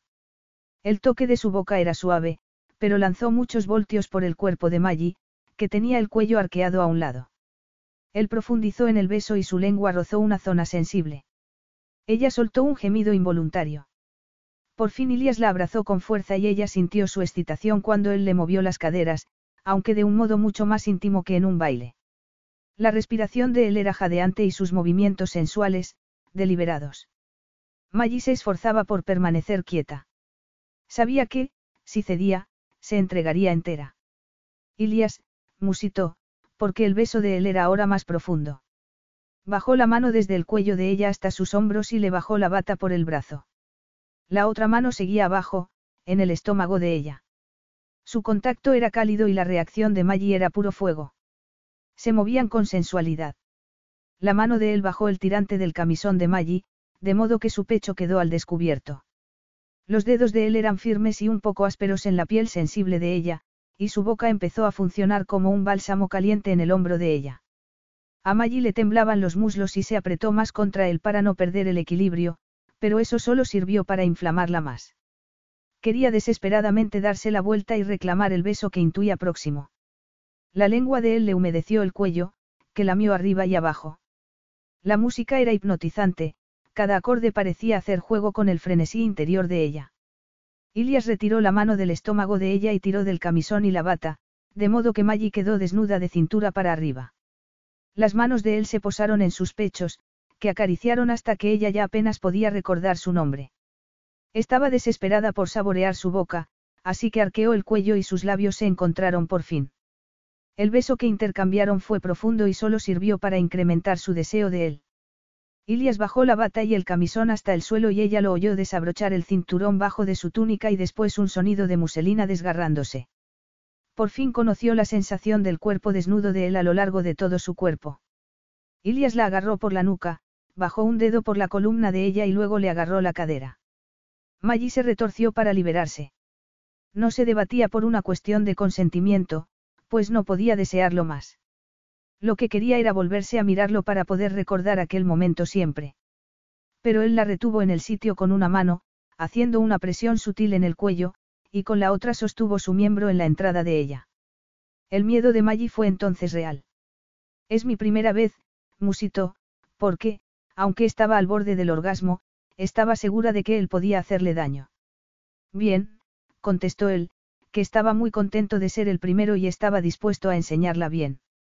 Pero sintió que las caderas de ella se tensaban y, cuando la acarició, notó algo más que resistencia virginal, casi como si la mujer se preparara para un momento desagradable. Tragaba aire con fuerza y, cuando él le pasó un brazo alrededor del estómago, ella se agarró al antebrazo como se agarraría al borde de la piscina una persona que no supiera nadar. Maggie, dividida entre el deseo y el miedo, se negaba a cerrar los ojos y dejarse llevar. Ilias. Se soltó y se giró a mirarlo. Se quedó paralizada. Aquel no era el hombre que conocía, tenía la túnica abierta y mostraba su cuerpo impresionante. Era exquisito, con músculos, fuerte y resplandeciente. Ella extendió la mano para tocarlo. Su piel era cálida. Ilias le tomó la otra mano y se la bajó para que pudiera tocar su erección. Tómame despacio, dijo Maggie, acariciándolo con la mano. Ilias no estaba acostumbrado a que una mujer le dictara el paso. Lo suyo era la satisfacción rápida, directo a la cima, no un ascenso lento y gradual. Sus amantes lo sabían. Pero ella no era su amante, todavía. Sus caricias eran sublimes. Ahora que estaban cara a cara, él se quitó la túnica para que los dos estuvieran desnudos y luego procedió a explorar el cuerpo de ella, como hacía ella con el suyo. Maggie cerró los ojos ante aquellas caricias sorprendentemente tiernas, hasta que sus bocas volvieron a encontrarse en un beso frenético. Cada movimiento de los labios de él los juntaba más, hasta que ambos se dejaron caer al suelo y descubrieron la bendición de los placeres sin prisa. La boca de él se posó en el pecho de ella y le acarició los pezones con la lengua. Pero ella no conoció auténtico placer hasta que él le besó el estómago, le separó las piernas, se arrodilló entre ellas y le acarició el vello pelirrojo del pubis. Ilias, dijo ella con voz estrangulada. La lengua de él empezó por explorar sus labios brillantes y luego la acarició más hondo. Le colocó las pantorrillas encima de sus hombros y ella volvió a debatirse, pues no sabía cómo relajarse y sumergirse en el placer. Por favor. Suplicó. Intentó incorporarse sobre los codos porque aquella deliciosa tortura era implacable y tenía que ser imposible de resistir. Pero él la empujó hacia abajo y le levantó las caderas, sin dejar de acariciarla con la lengua. Cada arremetida la hacía retorcerse. ¿Lo quieres lento? Preguntó, cuando ella se acercaba al clímax. Maggie no podía contestar. Le introdujo los dedos en el pelo para pedirle en silencio que le diera más. Él no cedió ni siquiera cuando ella llegó al orgasmo. Siguió con la caricia mientras ella se arqueaba, y la sensación fue tan intensa, que ella solo recordó su nombre cuando se lo oyó a él. Maggie. No era una llamada ni una pregunta. Ilia simplemente descansó un momento sobre sus talones y observó los espasmos de placer de ella. Maggie yacía como atontada, no pudo moverse cuando él se inclinó sobre ella. Ilias abrió una cajita de madera y se puso un preservativo. Se colocó encima de ella con precisión. Maggie sentía las piernas pesadas por el intenso orgasmo, así que él se las separó con las suyas y se apoyó en los antebrazos. Tenía la cara encima de la de ella y Maggie le miró la boca y se preguntó cómo sabría ella. Deliciosa, dijo él, como si adivinara la pregunta. Se lamió los labios, saboreándola de nuevo, y ella volvió a excitarse. Pero su recuperación no era completa, pues seguía sin aliento y sentía el sexo muy sensible. Aunque, de algún modo, seguía gobernada por el deseo y ansiaba aquel beso. Él no se lo dio. Aunque ella le echó los brazos al cuello, él se negó a bajar la boca y ella pensó que se moriría de anhelo. En lugar del beso, lo sintió empujar en su entrada y lo miró a los ojos. Él la observó con atención y entró un poco más. Y siguió mirando cuando ella cerró los ojos con fuerza porque era imposible negar que le dolía. Pero entonces, cuando ella respiró hondo y alzó las caderas para recibirlo dentro, abrió los ojos y él terminó de penetrarla. Maggie gritó, pero él le cubrió la boca con la suya y tragó su dolor. Por supuesto, dolía. Él era grande y ella estaba intacta, y ninguna cantidad de ternura habría podido negar eso. Y cuando él entró del todo, Maggie vio las estrellas. Ilias le pasó un brazo por la parte baja de la espalda, la hizo hacia él y volvió a tomarla despacio. Su boca se posó en la sien de Maggie, donde probó la sal de una lágrima. Volvió a besarla y poco después, el cuerpo de ella se elevaba para empujarlo a moverse más deprisa, a mantener el ritmo con su deseo e iniciar un ritmo más castigador. Pero entonces fue Ilias el que se negó a que le metieran prisa. Le gustaba la sensación de ella desplegándose ante sus caricias y el abrazo de ella cuando la poseía despacio. Y le gustaban sus besos breves cuando sus bocas se encontraban y el contacto de las manos de ella en su torso. El cuerpo de él era duro y musculoso bajo los dedos de ella, hasta la carne era dura cuando exigía más y más al cuerpo de ella. Maggie abrazó las piernas de él con las suyas cuando sus músculos internos se apretaron y él liberó toda la fuerza de su pasión. Ilias le sujetó los brazos por encima de la cabeza y aumentó el ritmo. La planta del pie de ella apretó la parte de atrás del muslo de él, y Maggie tuvo la sensación de que escalaba por él y su cuerpo se llenaba de energía por la potencia de él. El grito que lanzó él al llegar al orgasmo fue primitivo y, cuando se derramaba dentro de ella, Maggie llegó también al clímax con fuerza. Tenía la sensación de que cables cargados de electricidad rozaban cada uno de sus nervios. Le había dolido, sí. Pero había sido el dolor más hermoso que había conocido. Maggie estaba allí tumbada con el peso de él encima y el sonido de la música volviendo a sus oídos. Nunca había deseado a nadie así. Durante años se había preguntado si le ocurría algo porque no se sentía atraída por nadie y nunca había conocido el verdadero deseo. Hasta que llegó Ilias. Capítulo 8. Una noche en la cama de él. Cuando entraba en la amplia zona de dormir, Maggie sabía que eso sería todo lo que tendría. La zona era terriblemente masculina. La cama de ella estaba vestida de seda y cojines bonitos, pero la de él estaba decorada con pieles pesadas. Ilias le echó una por encima. Aquí en invierno puede hacer mucho frío, explicó. ¿No tienes fuego aquí? preguntó ella. En el dormitorio no, dijo él. Se movió bajo la piel para atraerla hacia sí. Esto es para dormir. ¿Y sexo? dijo Maggie. Miró la cuerda que colgaba sobre la cama. Por supuesto. También tienes un harén en el desierto. Preguntó Maggie, que odiaba pensar en eso, pero sentía curiosidad. Las mujeres de la MAM se turnan para venir aquí. Unas vacaciones en el desierto. Más o menos. Les gusta venir aquí. Es más, él se interrumpió. ¿Más qué? Ilias vaciló un momento. Tengo más tiempo para ellas cuando estoy aquí, admitió al fin. Aquello, para Maggie, era como clavarse alfileres en los ojos y, sin embargo, buscaba la verdad por mucho que le doliera oírla. ¿Y cuándo viajas? preguntó. También van contigo. Unas pocas elegidas. Estaban tumbados de lado, uno frente al otro, muy juntos y, sin embargo, había mucha distancia entre sus vidas. Maggie sabía que él le había robado el corazón. Aunque nunca antes había sentido nada así, eso lo sabía. También sabía que Ilias no tenía un corazón que darle. ¿Qué pasará cuando te cases? Preguntó. Mi harén se disolverá. ¿Tu harén? Sí. Ilias cuidaba de su harén y, desde luego, ellas solo se ocupaban de él. Entonces resucitó en él la incómoda idea de ella con su hermano. Era una sensación desconocida, que lo quemaba, pero no podía nombrarla. Porque él no había estado celoso en su vida. Nunca había sentido la necesidad de poseer, porque, en general, conseguía fácilmente lo que quería. Excepto el título de rey. Pero en ese caso no sentía celos, solo rabia por cómo actuaba su padre. Miró a Maggie.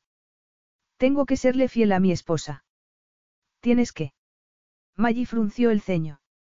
Hablas como si fuera una faena.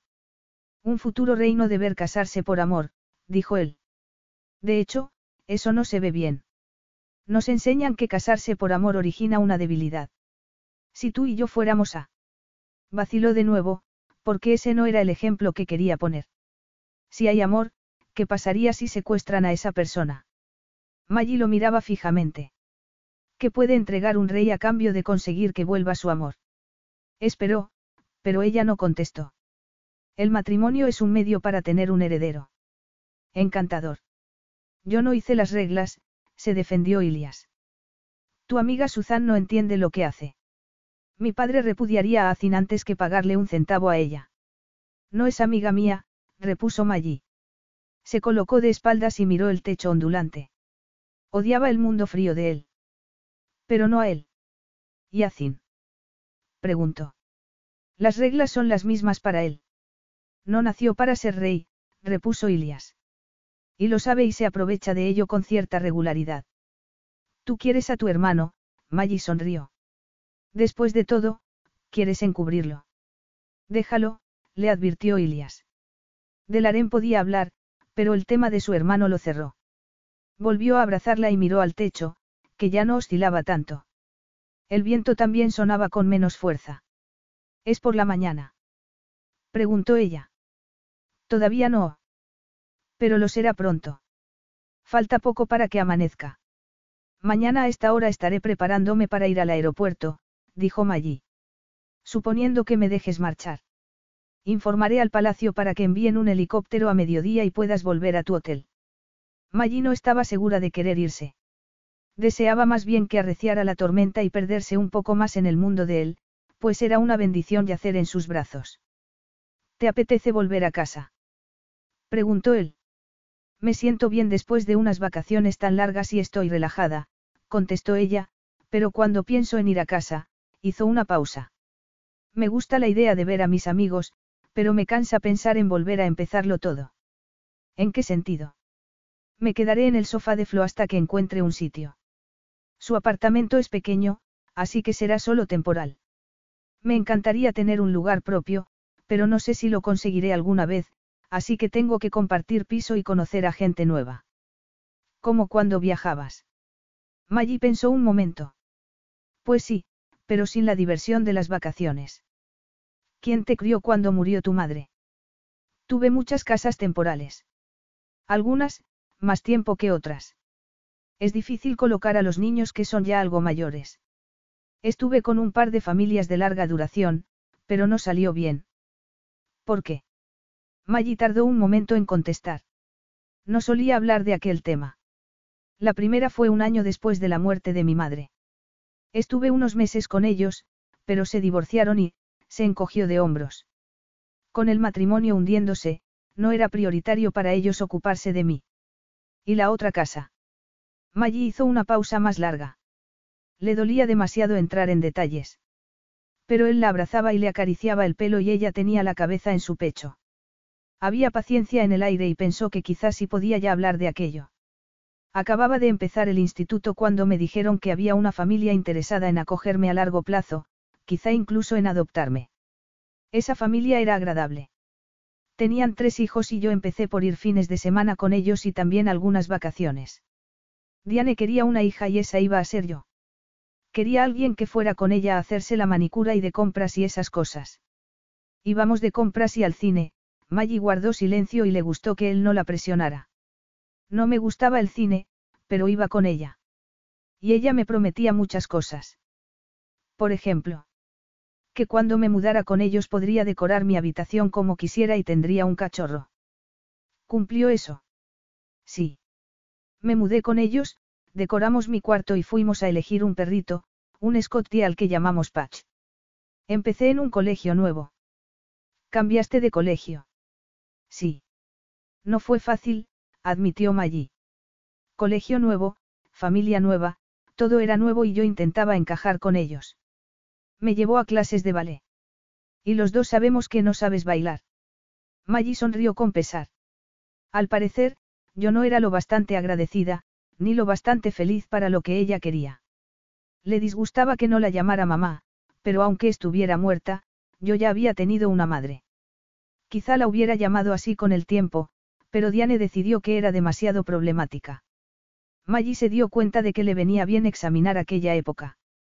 Durante años le había resultado muy difícil, pero en brazos de Ilias resultaba factible. Yo no era nada problemática, créeme.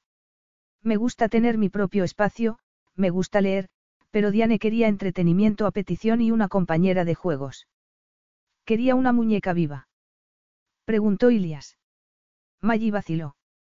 Nunca lo había considerado así, pero así era como se había sentido. Sí, asintió, contenta de que él la entendiera. Yo no era la hija que había soñado y me catalogó como problemática. Un día llegué a casa del colegio y había una trabajadora social esperándome y me dijo que aquello no había funcionado, suspiró.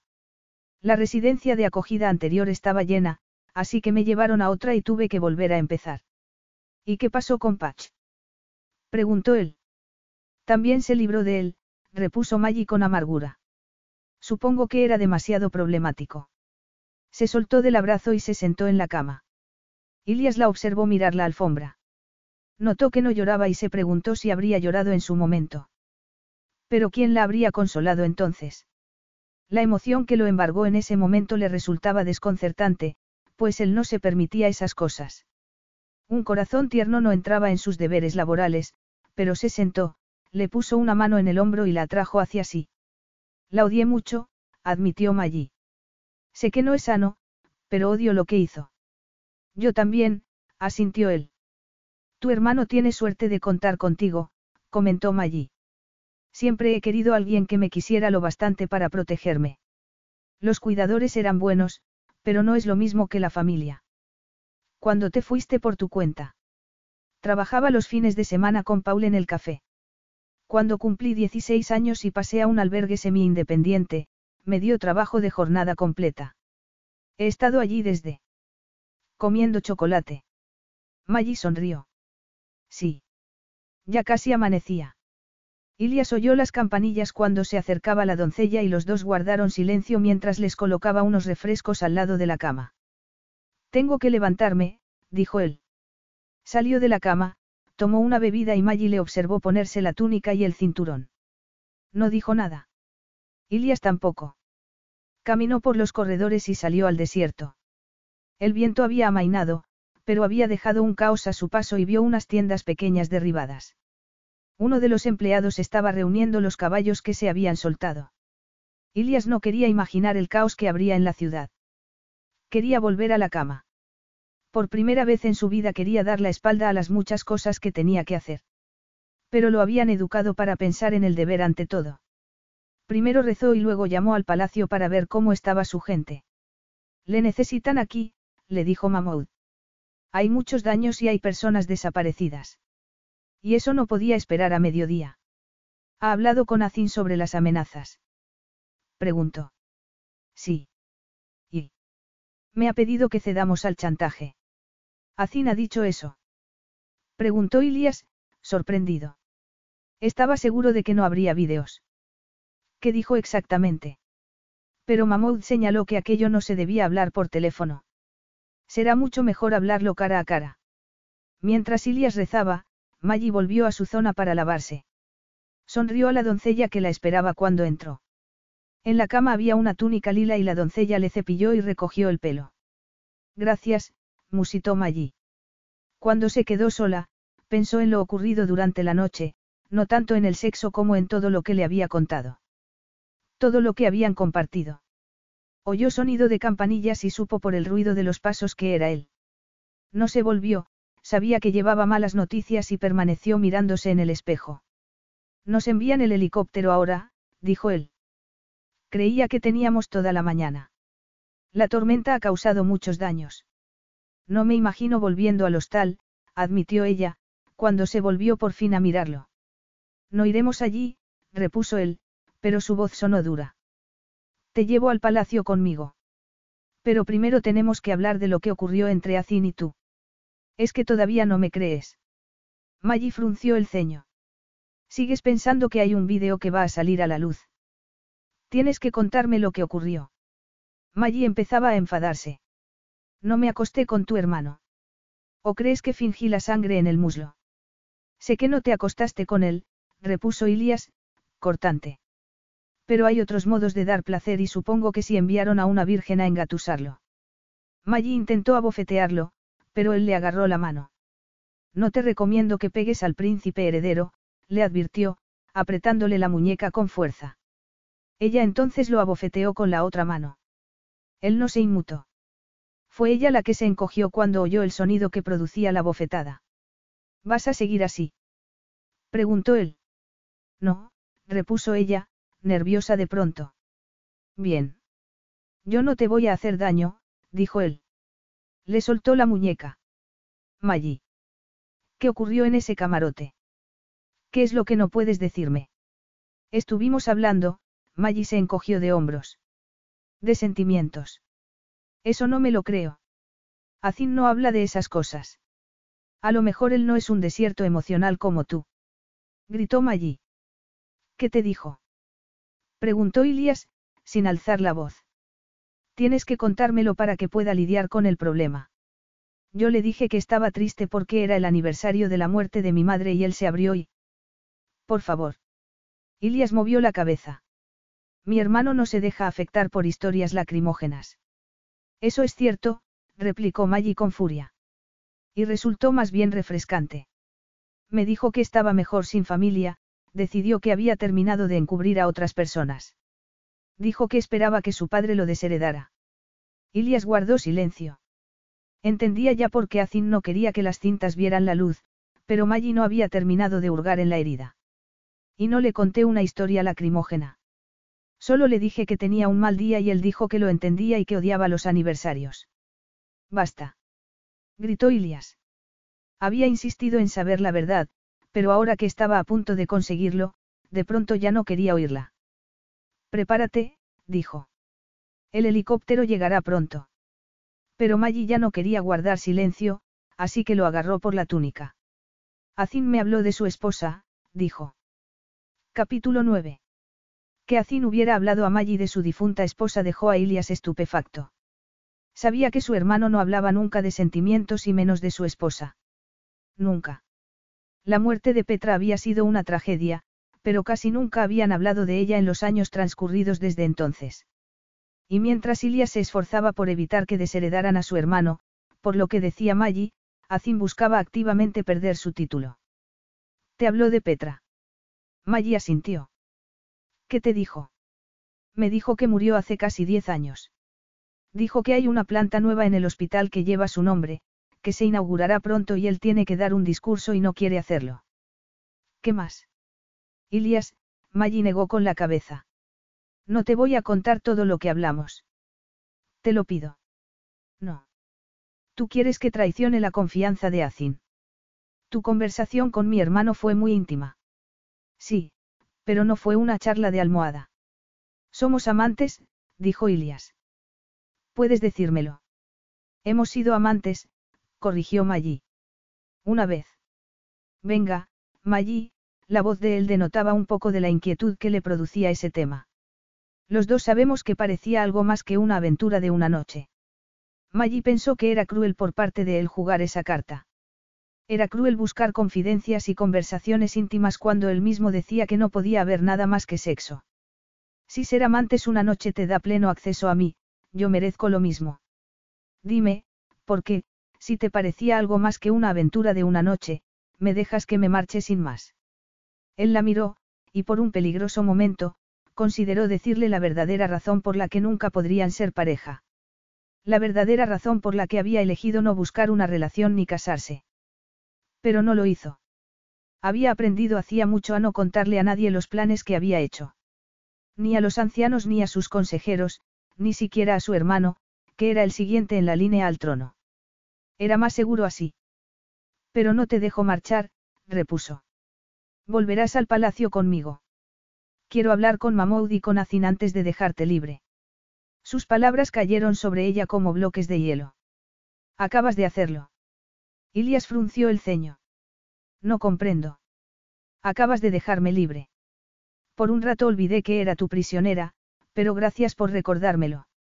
Haciendo el amor con él y yaciendo luego en sus brazos, había conseguido apartar de su mente el método por el cual había llegado allí. No volveré a olvidarlo, dijo. Independientemente de los medios por los que había llegado, seguía costándole mucho marcharse. Maggie miró por última vez la zona de dormir en la que había pasado las primeras horas asustada y salió a la zona de estar donde habían hecho el amor. Pero ahora había rabia en el aire y le dolía marcharse así. Tenemos que irnos, dijo Ilias. Maggie recordó la amabilidad de las doncellas y quiso darles las gracias antes de partir. Los dos guardaron silencio durante el vuelo hasta el palacio. Maggie miraba por la ventanilla y deseaba que el desierto no acabara nunca, pero terminó. Los pocos árboles se fueron haciendo más frecuentes y luego apareció un edificio y vio caballos pastando en los campos. Y después más edificios. Miró a Ilias y éste le devolvió la mirada.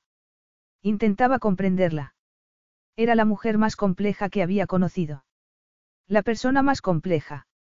Hablaba con doncellas y con príncipes dolientes. Bailaba sin saber. Reía pero no lloraba nunca, a pesar del manto de tristeza que llevaba sobre los hombros. Ilias nunca había anhelado intimidad con alguien. Ahora, sin embargo, tenía planes que nadie conocía y se sorprendía pensando en compartirlos con ella. No. Apartó la vista de los espectaculares ojos verdes de ella y vio que se acercaban al palacio. Hemos llegado, dijo. Desembarcó el primero y echó a andar. Maggie casi tuvo que correr para no quedarse atrás. Lo siguió por un puente muy adornado y en el otro extremo había una puerta abierta. Ilias miró impaciente a su alrededor, quería que llegaran empleados, pues deseaba perder a Maggie de vista por el momento. Tengo que seguir, le dijo. Enseguida vendrá alguien a ocuparse de ti. ¿Me vas a dejar aquí? Esperas que me quede aquí tomándote de la mano. Espero buenos modales, dijo ella. Qué mujer tan imposible. Los buenos modales era lo último que tenía él en la cabeza. Quería besarla, quería llevársela a la cama. Pero tenía un país que gobernar. Se volvió al oír pasos y Maggie vio acercarse a una mujer alta. Llevaba el pelo moreno recogido en alto y tenía un aire muy oficial. Y enfadado. Dijo algo en árabe y Maggie adivinó que preguntaba quién era ella, pues Ilias respondió dándole su nombre. Maggie Delaney. La mujer habló con enfado varios momentos, hasta que Ilias la interrumpió. Maggie es una invitada del palacio. Habló en inglés y seguramente le pidió a la mujer que hiciera lo mismo, pues ella miró a Maggie de arriba abajo y se encogió de hombros. Pues tu invitada tendrá que divertirse sola, dijo con brusquedad. Tienes que ir a ver al rey inmediatamente. La mujer se alejó. Todas tus empleadas son tan amables. Preguntó Maggie. Esa era mi madre, la reina. Tu madre. La mujer había hablado a su hijo con la misma frialdad que a ella. Miró a Ilias. No soy una invitada, le recordó. Creo que sigo retenida contra mi voluntad. No, él la miró a los ojos. Eres mi invitada. O sea que crees que entre Azin y yo no pasó nada aparte de una conversación. Él no contestó. La creía, pero ya no importaba lo que hubiera ocurrido. Nada de lo que Azin hubiera podido hacer o decir presentaba un peligro mayor para la monarquía que la mujer que tenía delante. Entendía de pronto que su hermano quisiera que lo desheredaran, pues a él también le parecía muy buena idea en ese momento. Pero llevaba el deber tan incrustado dentro, que se necesitaba algo más que un sentimiento para obligarle a dejarlo todo. Tengo trabajo, le dijo. Al parecer, unos turistas se quedaron atrapados en el desierto con el Simum. Eso ha causado un incidente internacional. Oh, no. Sí. Y fue tu operador turístico el del problema. Los demás escucharon las advertencias y cancelaron las excursiones. ¿Hay algún herido? No, consiguieron refugiarse y esperar. Ya han sido trasladados a un hotel, al que ha ido la prensa. Parece ser que no tenían comida y solo poca agua, la miró. Tuviste suerte después de todo. No estoy tan segura, repuso Maggie. Pero entonces miró al hombre con el que había pasado la noche más memorable de su vida. Volveré a verte preguntó. Ilias la miró. Iré a despedirme por la mañana, dijo. Hoy estaré muy ocupado. Seguramente trabajaré hasta después de medianoche. Entonces se acercó un hombre de aspecto muy distinguido. Alteza. Era mucho más amable de lo que había sido la reina y, al ver a Maggie, habló en inglés. Se presentó como Mahmoud, el consejero del rey y le dijo a Ilias que el rey estaba considerando hablar con algunos líderes y diplomáticos del tema de los testigos. Creo que sería mucho más beneficioso si fuera usted el que. Por supuesto, repuso Ilias. Me deja un momento. El hombre hizo una reverencia y se alejó. Cuidarán de ti, dijo Ilias a Maggi. Tienes una suite en el lado oeste y he pedido que se ocupe Kumu de ti. Habla inglés. Pero si prefieres volver al hostal, lo entenderé. Soy libre de irme. Sí. En ese caso, Maggie sonrió, contenta de tener la elección de marcharse y también el lujo de quedarse, puede que me quede. Kumu, una doncella amable y cálida, la llevó a una suite impresionante, con una zona de estar formal y un dormitorio grande con puertas de cristal que daban a una terraza con vistas al desierto del que acababa de llegar. Sus pertenencias del hostal estaban ya allí y las habían lavado. Su ropa, que había visto días mejores después de tanto viaje y mochila, estaba ahora planchada y colgada. Esta noche le haré el equipaje, dijo Kumu. Quiere llevar una túnica para el vuelo a casa. Maggie se disponía a rehusar, cuando Kumu añadió.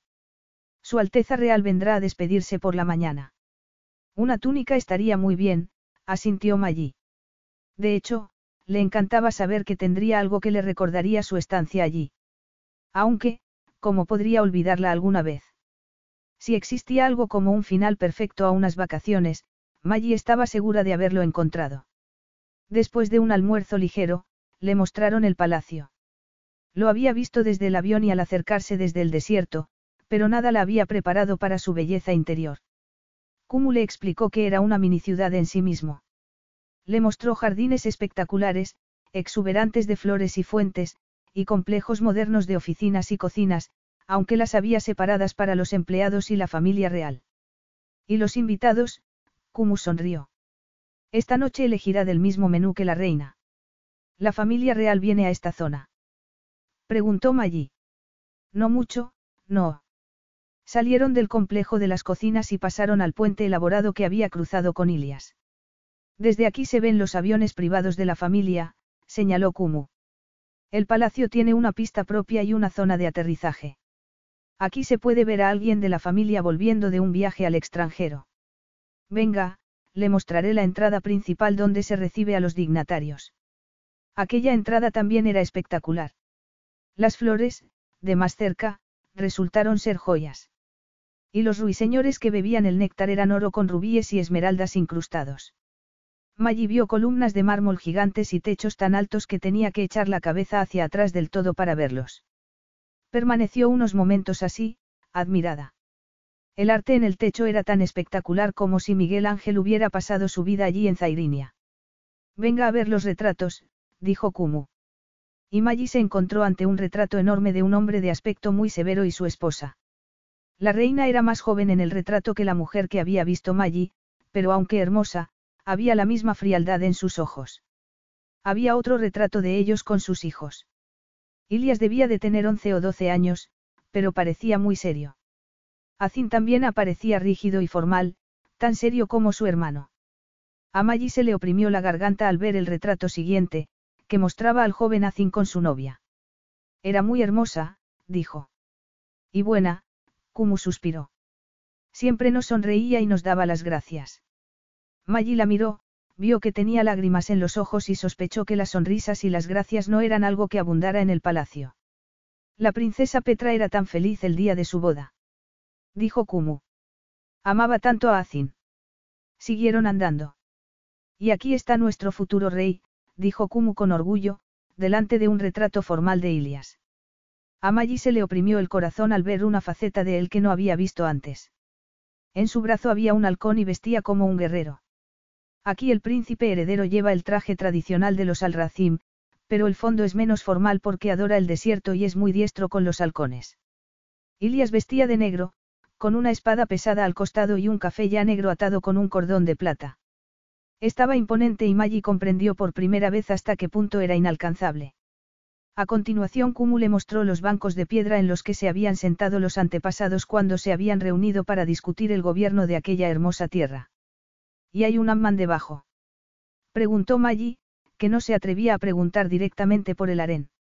Sí, y es muy hermoso. Usted irá allí esta tarde. ¿De verdad? Por supuesto. A todos nuestros invitados les gusta visitarlo, dijo Kumu. Allí puede dejarse mimar en preparación para el viaje a casa. Yo vendré a buscarla a las cuatro, si le parece bien. Muy bien. A Maggie le habían dicho que se pusiera solo la toalla que le habían dejado preparada, pero ella se puso también el bikini y aún así se sentía desnuda. No debería cubrirme más. Preguntó cuando llegó Kumu a recogerla. ¿Por qué? La doncella soltó una risita. No tiene que pasear por el palacio, abrió una puerta que Maggie había asumido que sería un armario y aparecieron unos escalones. Usted está en el ala oeste, así que tiene su propio acceso, explicó Kumu. El hammam es para mujeres. Entiendo, dijo Maggie. Pero no era verdad, pues Ilias le había dicho que él iba a menudo allí y Kumu había dicho que a todos los invitados les gustaba ir. Supuso que habría zonas separadas para hombres y mujeres y también que la familia real tendría una zona propia, igual que en el palacio. Siguió a Kumu por una serie de escaleras y corredores decorados con intrincados azulejos de los que solo distinguía que eran azules. Entró en una zona donde esperaban varias mujeres. Todas llevaban batas de color crema y Kumu le explicó que las doncellas estaban allí para ocuparse de ella. ¿De mí sola? Sí, Kumu sonrió. Disfrútelo. A Maggie le resultó extrañamente liberador saber que no había nadie más. Y aunque las doncellas se rieron cuando se aferró al bikini, no se mostraron desagradables y al final Maggie terminó por quitárselo y se tumbó. Al principio se sentía incómoda, pero las mujeres charlaban entre ellas mientras la frotaban con sal. A veces practicaban un poco inglés y le preguntaban qué tal estaba. Y Maggie empezó a sentirse cada vez mejor. El ammam obró su magia y permaneció tumbada allí con los ojos cerrados y pensando en las historias alrededor de la hoguera. Casi no podía creer que estuviera allí, en una parte de Zairinia que pocos sabían que existía. Le masajearon la cabeza con aceite y la depilaron con una especie de cera, aunque las mujeres eran mucho más diestras de lo que había sido ella en sus pocos intentos anteriores. La esfoliaron y lavaron y hasta le depilaron las cejas. Después de haberle frotado el cuerpo de la cabeza a los pies, la llevaron a una zona pequeña y le dijeron que se aclarara debajo de un chorro de agua. No estaba ni caliente ni fría y Maggie permaneció allí un buen rato, disfrutando de la experiencia. Pero cuando volvía, se despistó un poco. Todos los túneles parecían iguales y entró en uno que no conocía, pues los azulejos ya no eran azules, sino de un rojo intenso, y los dibujos más delicados. Si antes había creído estar ya en el cielo, aquel sitio era de verdad un paraíso. Las velas despedían olores y el aire estaba muy perfumado. Miró de nuevo los azulejos y se dio cuenta de que en realidad eran murales espectaculares. Los miró mejor y se ruborizó, pues mostraban docenas de mujeres hermosas desnudas de pelo largo y solo un hombre. Apartó la vista de las imágenes y vio que había fuentecillas en las paredes. Al mojar los dedos en una, descubrió que estaban llenas de aceite. Inhaló la fragancia sensual de sus dedos y volvió a mirar las imágenes. De pronto oyó risas detrás de ella. Bajó la vista al túnel iluminado por velas, vio un brillo de luz suave y adivinó que al final de ese pasillo estaba el harén. Alzó la vista y vio un cordón grueso de terciopelo, como el del desierto, y la hilera familiar de campanillas que recorría el pasillo. Se volvió y corrió hacia la zona de azulejos azules, donde tropezó con una de las doncellas, que pareció preocupada al ver de dónde salía. No es para usted, la riñó, moviendo un dedo. Me he perdido, Maggie se ruborizó y pidió disculpas. La sentaron en un sillón y le pintaron las uñas de un hermoso tono coral. Las doncellas reían y charlaban y ella adivinó que hablaban de su desvío. Me he equivocado al dar un giro, dijo. Hay cosas que usted no debería ver nunca, la doncella le sonrió. Y luego, después de horas de mimos, se terminó el spa y Kumu volvió a buscarla para acompañarla a su habitación. Por el camino le dijo que estaba casada y tenía una hija y que su esposo trabajaba también en el palacio.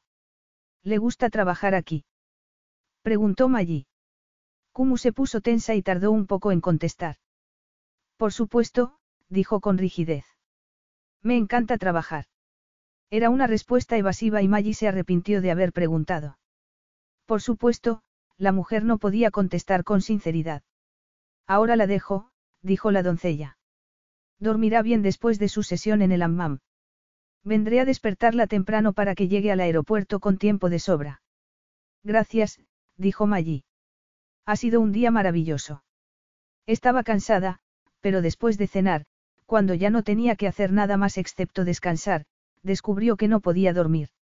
Salió a la terraza y contempló una puesta de sol espectacular, una bola enorme naranja tragada por la arena.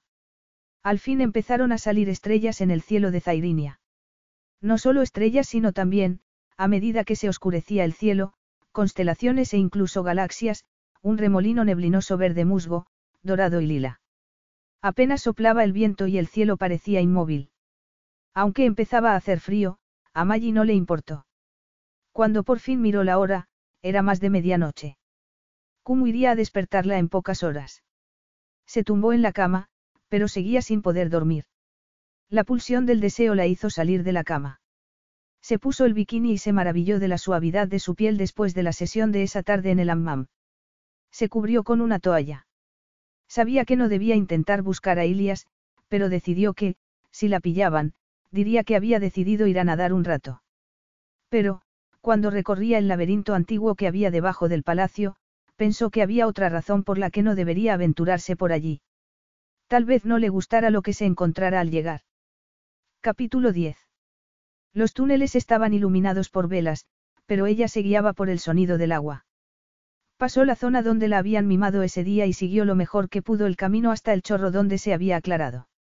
Después de eso ya no se guiaba por el recuerdo ni por el ruido del agua, sino por la fragancia sensual del agua y el sonido de la música mezclada con risas de mujeres, que indicaba que se acercaba a la parte prohibida del hammam.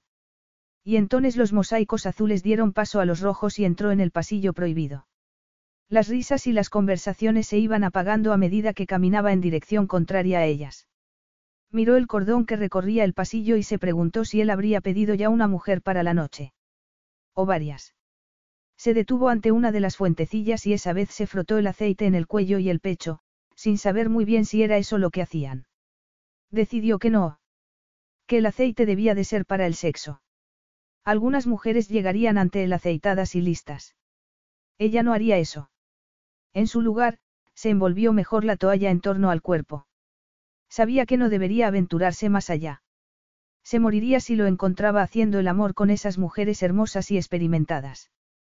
Si siguió adelante, no fue por masoquismo, sino por la esperanza pura y desesperada de verlo una vez más. De conocerlo solo un poco más. Llegó al final del pasillo y se aplastó contra la pared para esconderse en las sombras. Se asomó con cautela.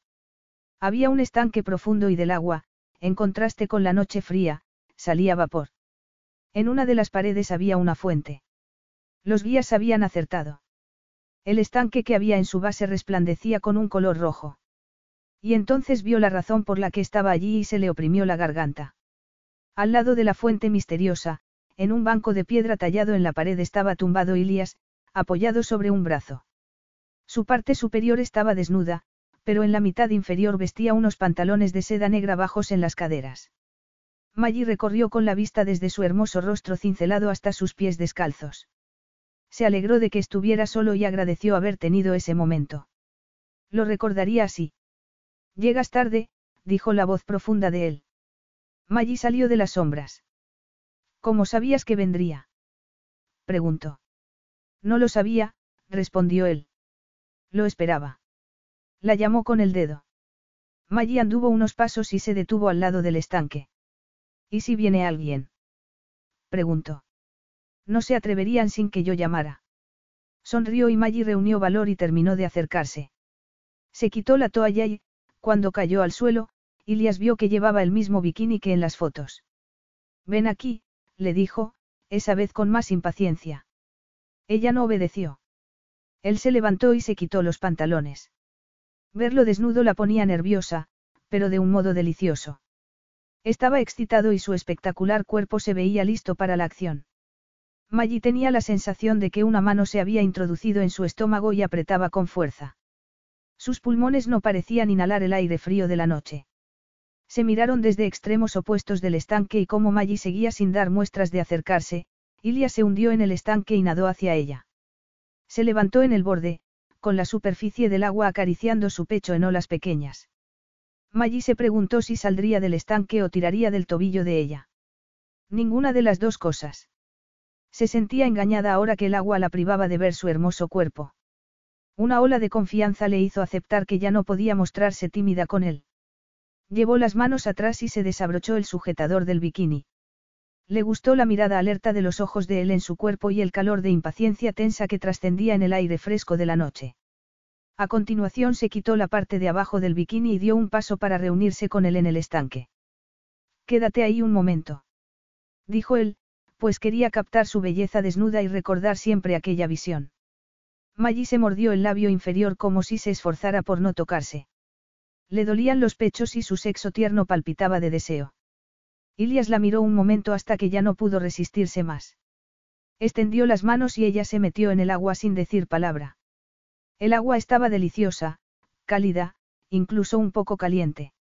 Su pie encontró brevemente el suelo de piedra, pero él la esperaba y la acercó hacia sí. Ella perdió pie cuando dejó de tener suelo firme debajo, solo la sensación de Ilias y el roce de sus pieles desnudas. El velo del agua guardaba su secreto y Maggie apoyó la cabeza en el hombro de él y cerró los ojos. Estaba sensible de la noche anterior y, cuando la penetró, fue casi tan doloroso como la primera vez. Apretó los dientes en el hombro de él y saboreó sal con la lengua. Mordió un poco y enseguida eran ya uno solo. Sus besos eran lentos cuando él se movió dentro de ella. Tu sitio está aquí, Maggie, dijo. Y ella tenía la misma sensación.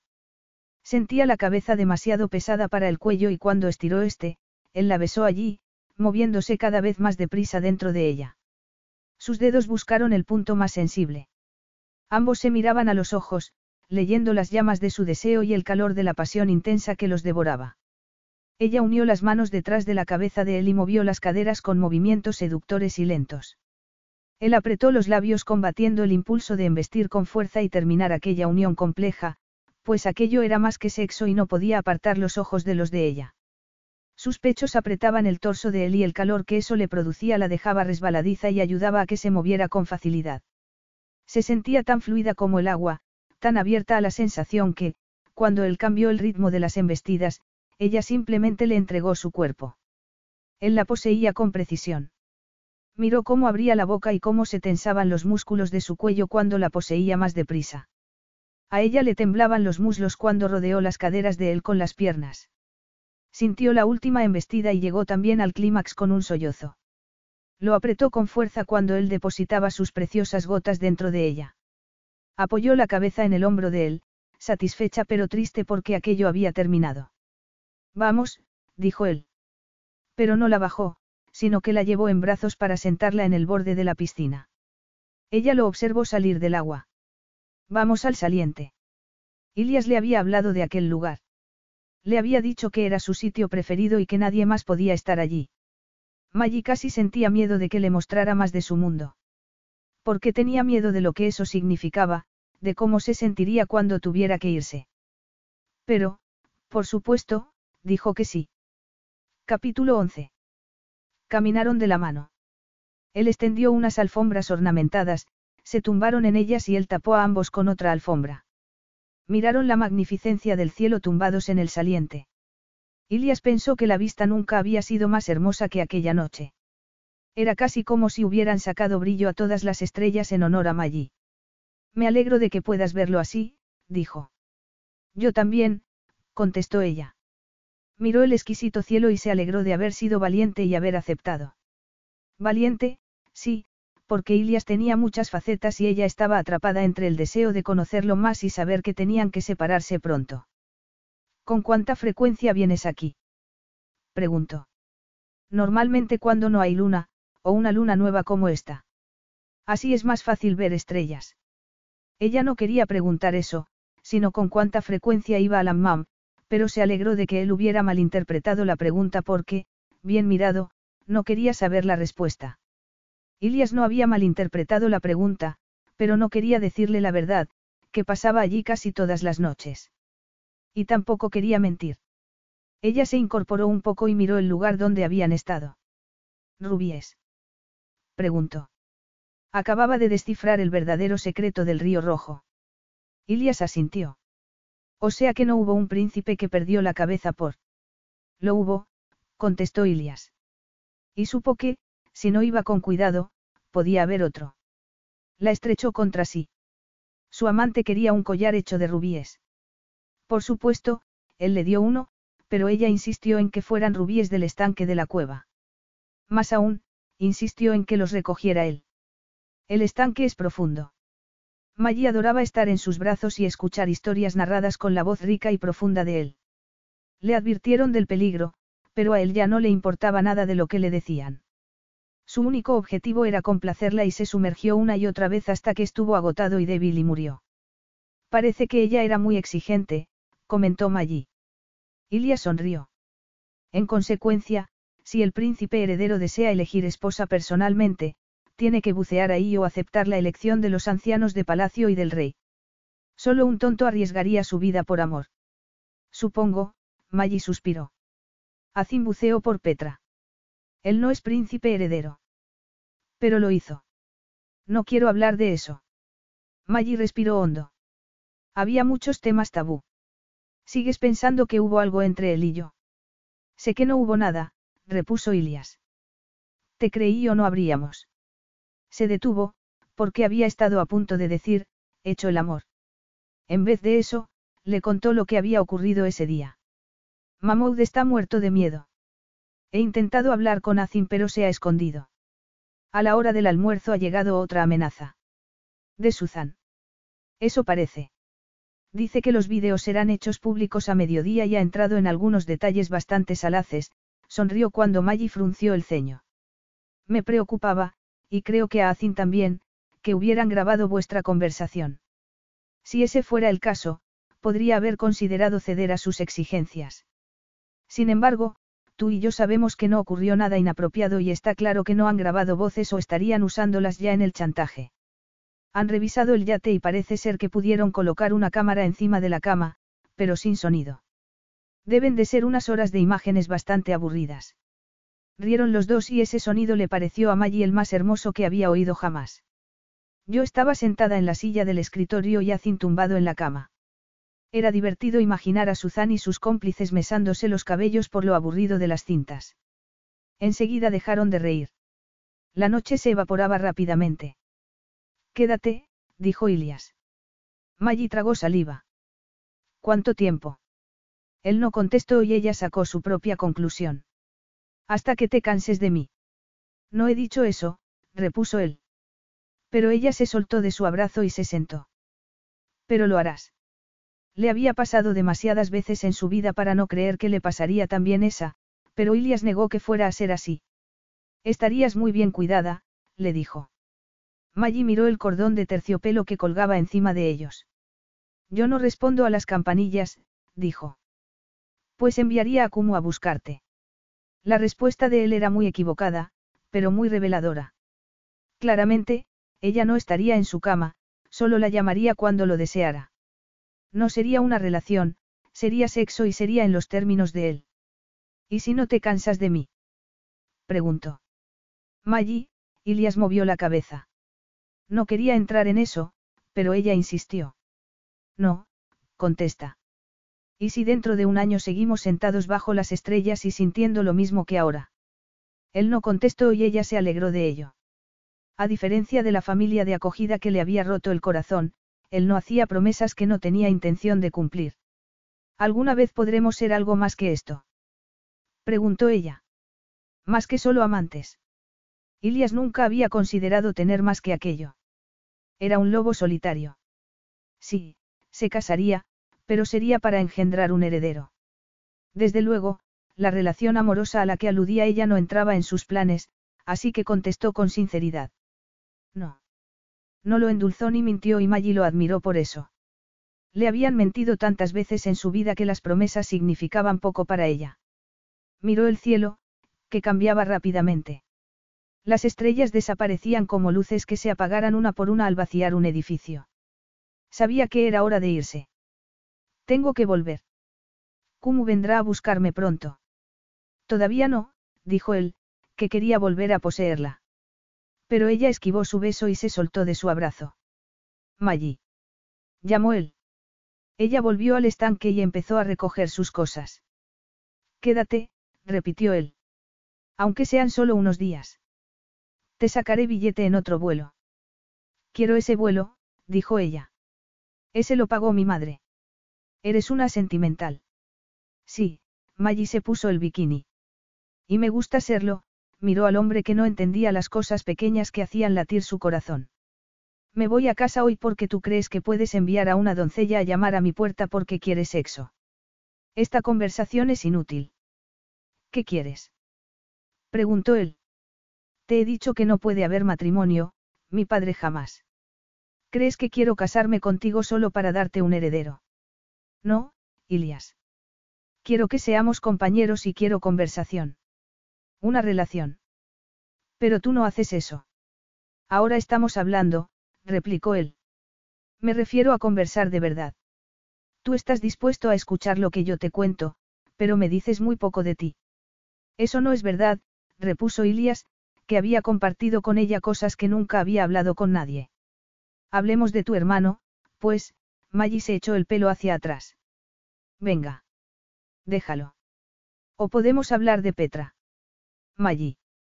Vale, demasiado personal. ¿Y de lo que vas a hacer hoy? Por la mañana tengo reuniones. ¿Sobre qué? Cosas que no te interesan, Ilias no estaba acostumbrado a compartir y no sabía hacerlo. ¿Y qué haré si me quedo? Ya te lo he dicho, te cuidarán de maravilla.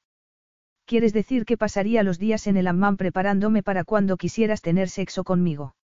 ¿Y qué tiene eso de malo? Maggie se dio cuenta de que él hablaba en serio. Tendría que haber reservado la bofetada para ahora, dijo. Pero su rabia no iba dirigida contra él sino contra sí misma. Porque la idea de ser su amante y vivir en el lujo la tentaba y estaba peligrosamente cerca de aceptar. Se dispuso a alejarse, pero Ilias la siguió y la agarró de la muñeca. No hemos terminado, dijo. Si hemos terminado, replicó ella. Se odiaba a sí misma. La lujuria la retenía con más fuerza que la mano que le agarraba la muñeca, pero fue él el que empezó a besarla. Fue un beso persuasivo, y tan intenso, que la empujó hacia atrás hasta que su espalda chocó con la pared de piedra. No había ni un centímetro de ella que no lo deseara cuando sus lenguas se unieron. Maggie quería el beso y quería el tirón con el que las manos de él retiraron el bikini que acababa de ponerse. Pero aunque su cuerpo lo anhelaba, y quizá lo anhelaría siempre, hacía tiempo que había aprendido a proteger su corazón y sabía que eso solo serviría para hacerle más daño. Tengo que irme. Aún no. A Maggie le costó mucho, pero lo apartó. Se miraron con la respiración jadeante. Sería mucho más fácil ceder, pues sus cuerpos ardían de deseo. Él vio su mirada y llevó una mano a la nuca de ella. Maggie estaba tan mareada de deseo que quería dejarse caer de rodillas. ¿Quieres sexo? preguntó. Y se lamió los labios de un modo seductor. Por supuesto que sí. Muy bien, dijo ella. Pero en lugar de bajar la cabeza, levantó el brazo y tiró de la cuerda. Oyó el sonido de campanillas y sonrió a Ilias al tiempo que le acariciaba la erección. Enseguida vendrá alguien a ocuparse de ti. Cuando se alejaba, oyó pasos a lo largo del pasillo y el sonido de las campanillas que indicaban que alguien corría a ocuparse del señor. Se volvió y, cuando vio la expresión furiosa de él, se echó a reír. Era mejor que llorar. Capítulo 12. Cuando Maggie llegó a su suite, encontró a Kumu muy preocupada. ¿Dónde estaba? He ido a nadar un rato, dijo la joven con una sonrisa. Le he preparado ropa para que elija. La dejo vestirse. Mientras, llevaré su equipaje al coche y luego vendré a peinarla. Puedo arreglarme sola. Maggie, dijo la mujer, una invitada del príncipe heredero no tiene que arreglársela sola. Kumu se marchó y Maggie se quedó sola, mirando el hermoso amanecer de Zairinia. Quería quedarse, quería que la cuidaran, quería no tener que arreglársela sola nunca más. Pero, sobre todo, mucho más que eso, quería importarle a alguien. Quería el amor de él. Si se quedaba, sería con la esperanza de que él llegara a amarla, y esa sería una razón estúpida para quedarse. No podía arriesgarse a la agonía del rechazo. Y sería peor de lo que había sido con Diane, porque a ella Maggie no la quería. Pero a Ilias lo amaba. Y él nunca correspondería. No, con el tiempo se casaría y disolvería el harén. Se lo había dicho él. Y ella no podría soportar ser su muñeca. Miró las túnicas que le habían preparado. Las había pedido para estar presentable para él y ya no le apetecía usarlas, pero como se habían llevado su mochila al coche, tendría que ponerse una. Eligió la primera que tocó. Era de terciopelo beige, que combinó con zapatillas enjolladas. Kumu llegó entonces con maquillaje y peine y una bolsa de trucos para ponerla presentable para el futuro rey. No quiero que me peine, dijo Maggie. Pero hay que domar esos rizos, insistió Kumu. Me gustan así, repuso Maggi. Y tampoco quiero maquillaje. El príncipe heredero tendrá que verme como soy esta mañana. En lugar de insistir, Kumu sonrió. Bien dicho, dijo. Gracias por todo, contestó Maggi. Había sacado un regalo de su mochila que en realidad había comprado para Flo. Era una pulsera de plata que había visto hacer, pero llevaba otros regalos para Flo y sabía que su amiga lo entendería. Kumu se mostró encantada y se puso la pulsera en el acto. Abrazó a Maggie. La echaré de menos. Pero solo he estado un día. Lo sé, pero el palacio ha sido muy feliz de tenerla aquí. No había ni rastro de Ilias. Estaba enfadado. Había despedido con rabia a la mujer que había acudido a la llamada de Maggi. Estaba furioso por lo eso, porque ella había reducido su vínculo al sexo. Normalmente no salía a despedir a las amantes y estaba furioso. Pero ella lo había cambiado más de lo que creía porque decidió ignorar su furia por el momento. De hecho, desapareció en cuanto salió al vestíbulo y la vio allí de pie hablando con Kumu. Allí no hablaba nadie. Nadie conversaba porque sí, pero Kumu le hablaba a Maggie de su hija y de lo buena estudiante que era. Conversación puramente amistosa, que tampoco abundaba entre aquellas paredes. Kumu guardó silencio de pronto y Maggie se volvió y vio el motivo. Ilias estaba allí, vestido con una túnica negra y cafella. ¿Nos disculpas? Preguntó a Kumu. Y entonces Maggie y él quedaron frente a frente. ¿Qué tal ha sido tu mañana? Preguntó ella. Confusa para algunos y frustrante para otros, contestó él, refiriéndose a la mujer a la que había despedido y a sí mismo. Me alegro, Maggie sonrió, contenta del pequeño caos que había causado. Ilias no la entendía. Sabía que no quería irse, pero allí estaba, sonriente. Y él no quería que se fuera, pero tampoco quería que se pasara los días en el hammam. Ni su padre ni los ancianos del palacio la considerarían jamás una esposa apropiada. El amor no era parte del plan para un futuro rey. Ilias jamás había dudado de su futuro. Había nacido para ser rey. Sin embargo, ese día eso le parecía solo un deber doloroso. Quería cancelar el coche, pedir un avión privado y marcharse con ella. La miró, lista para partir, y no pudo evitar preguntar. ¿Y si nos vamos por ahí unos días? ¿A dónde? A cualquier parte. Le ofrecía el paraíso, pero ella había leído ya la letra pequeña de esa oferta. No, gracias. Ilias ocultó su frustración y la acompañó a la zona donde esperaba el coche para llevarla al aeropuerto. Había otros vehículos, unos que se iban y otros que llegaban, pues para el palacio y sus gentes empezaba un día de trabajo más. Gracias por haberme secuestrado, dijo Maggie. Ilia sonrió. Y gracias a ti por no ser Susan. Ella soltó una risita. Ilias. Él se volvió al oír su nombre y lo mismo hizo Maggie. Era la primera vez que ella veía al rey, pero lo reconoció al instante. El rey Ahmed caminaba con algunos de los ancianos del palacio. No hizo ningún caso de Maggie, se limitó a hablar en árabe con su hijo y se volvió para entrar en el edificio. Ilias. Volvió a llamar, sin duda esperando que su hijo lo siguiera, pero este siguió hablando con Maggie. ¿Lo tienes todo? preguntó. Ella sacó el pasaporte y el billete del bolso. Está todo aquí. Buen viaje, dijo él. No hubo promesas de volver a verse. No mintió y le dijo que podían seguir en contacto. Era una despedida de verdad y los dos lo sabían. Oh, toma, él metió la mano en uno de sus bolsillos profundos y le pasó su teléfono móvil. Acaban de conseguir que funcione. Seguro que lo has revisado. No. ¿Por qué no? Porque sé que a ti no te gustaría. Gracias, musitó Maggie. Sonrió. Lo revisaré yo. Quiero saber lo que dijo Suzanne, abrió el teléfono. No hay nada. Seguramente borraría los mensajes después de enviarlos. Pero entonces el teléfono empezó a pitar a medida que llegaba un mensaje tras otro. Es Paul, dijo. Está preocupado porque no he contestado a sus correos, siguió leyendo. Me ofrece un ascenso si vuelvo. Se echó a reír. Flo ha intentado localizarme. Amenaza con llamar a la Interpol si no doy señales de vida pronto. Era maravilloso saber que tenía amigos que se preocupaban por ella. Que notaban su ausencia. Parece que me han echado de menos después de todo. Por supuesto que sí, dijo Ilias. Y sin preocuparse ni por el protocolo ni por su padre, la tomó en sus brazos. Yo te echaré de menos. Pues no me dejes marchar, quería suplicarle ella.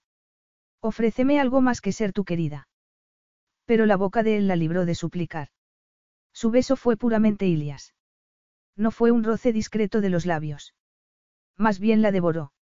Él tenía los ojos cerrados y la besaba con fuerza y fiereza, con toda la pasión que la marcha de ella les negaba. Y no era un beso al que ella pudiera no responder. La apretó contra sí y ella le echó los brazos al cuello y la acarició con la lengua. Fue un beso profundo y sensual, lento y mesurado, y él era el único que podía derretirla de ese modo. Cuando se separaron, apoyaron sus frentes juntas un momento y después ella, sorprendida por la muestra de afecto de él, entró en el coche. Cuando éste se puso en marcha, ella no pudo evitar mirar atrás. Y allí estaba él, erguido y viéndola alejarse. No la despidió con la mano. Fue una agonía como ninguna que ella hubiera vivido antes. Aquello parecía amor, pero si lo era, porque narices se marchaba y por qué la dejaba él ir. Porque el amor no entraba en sus planes.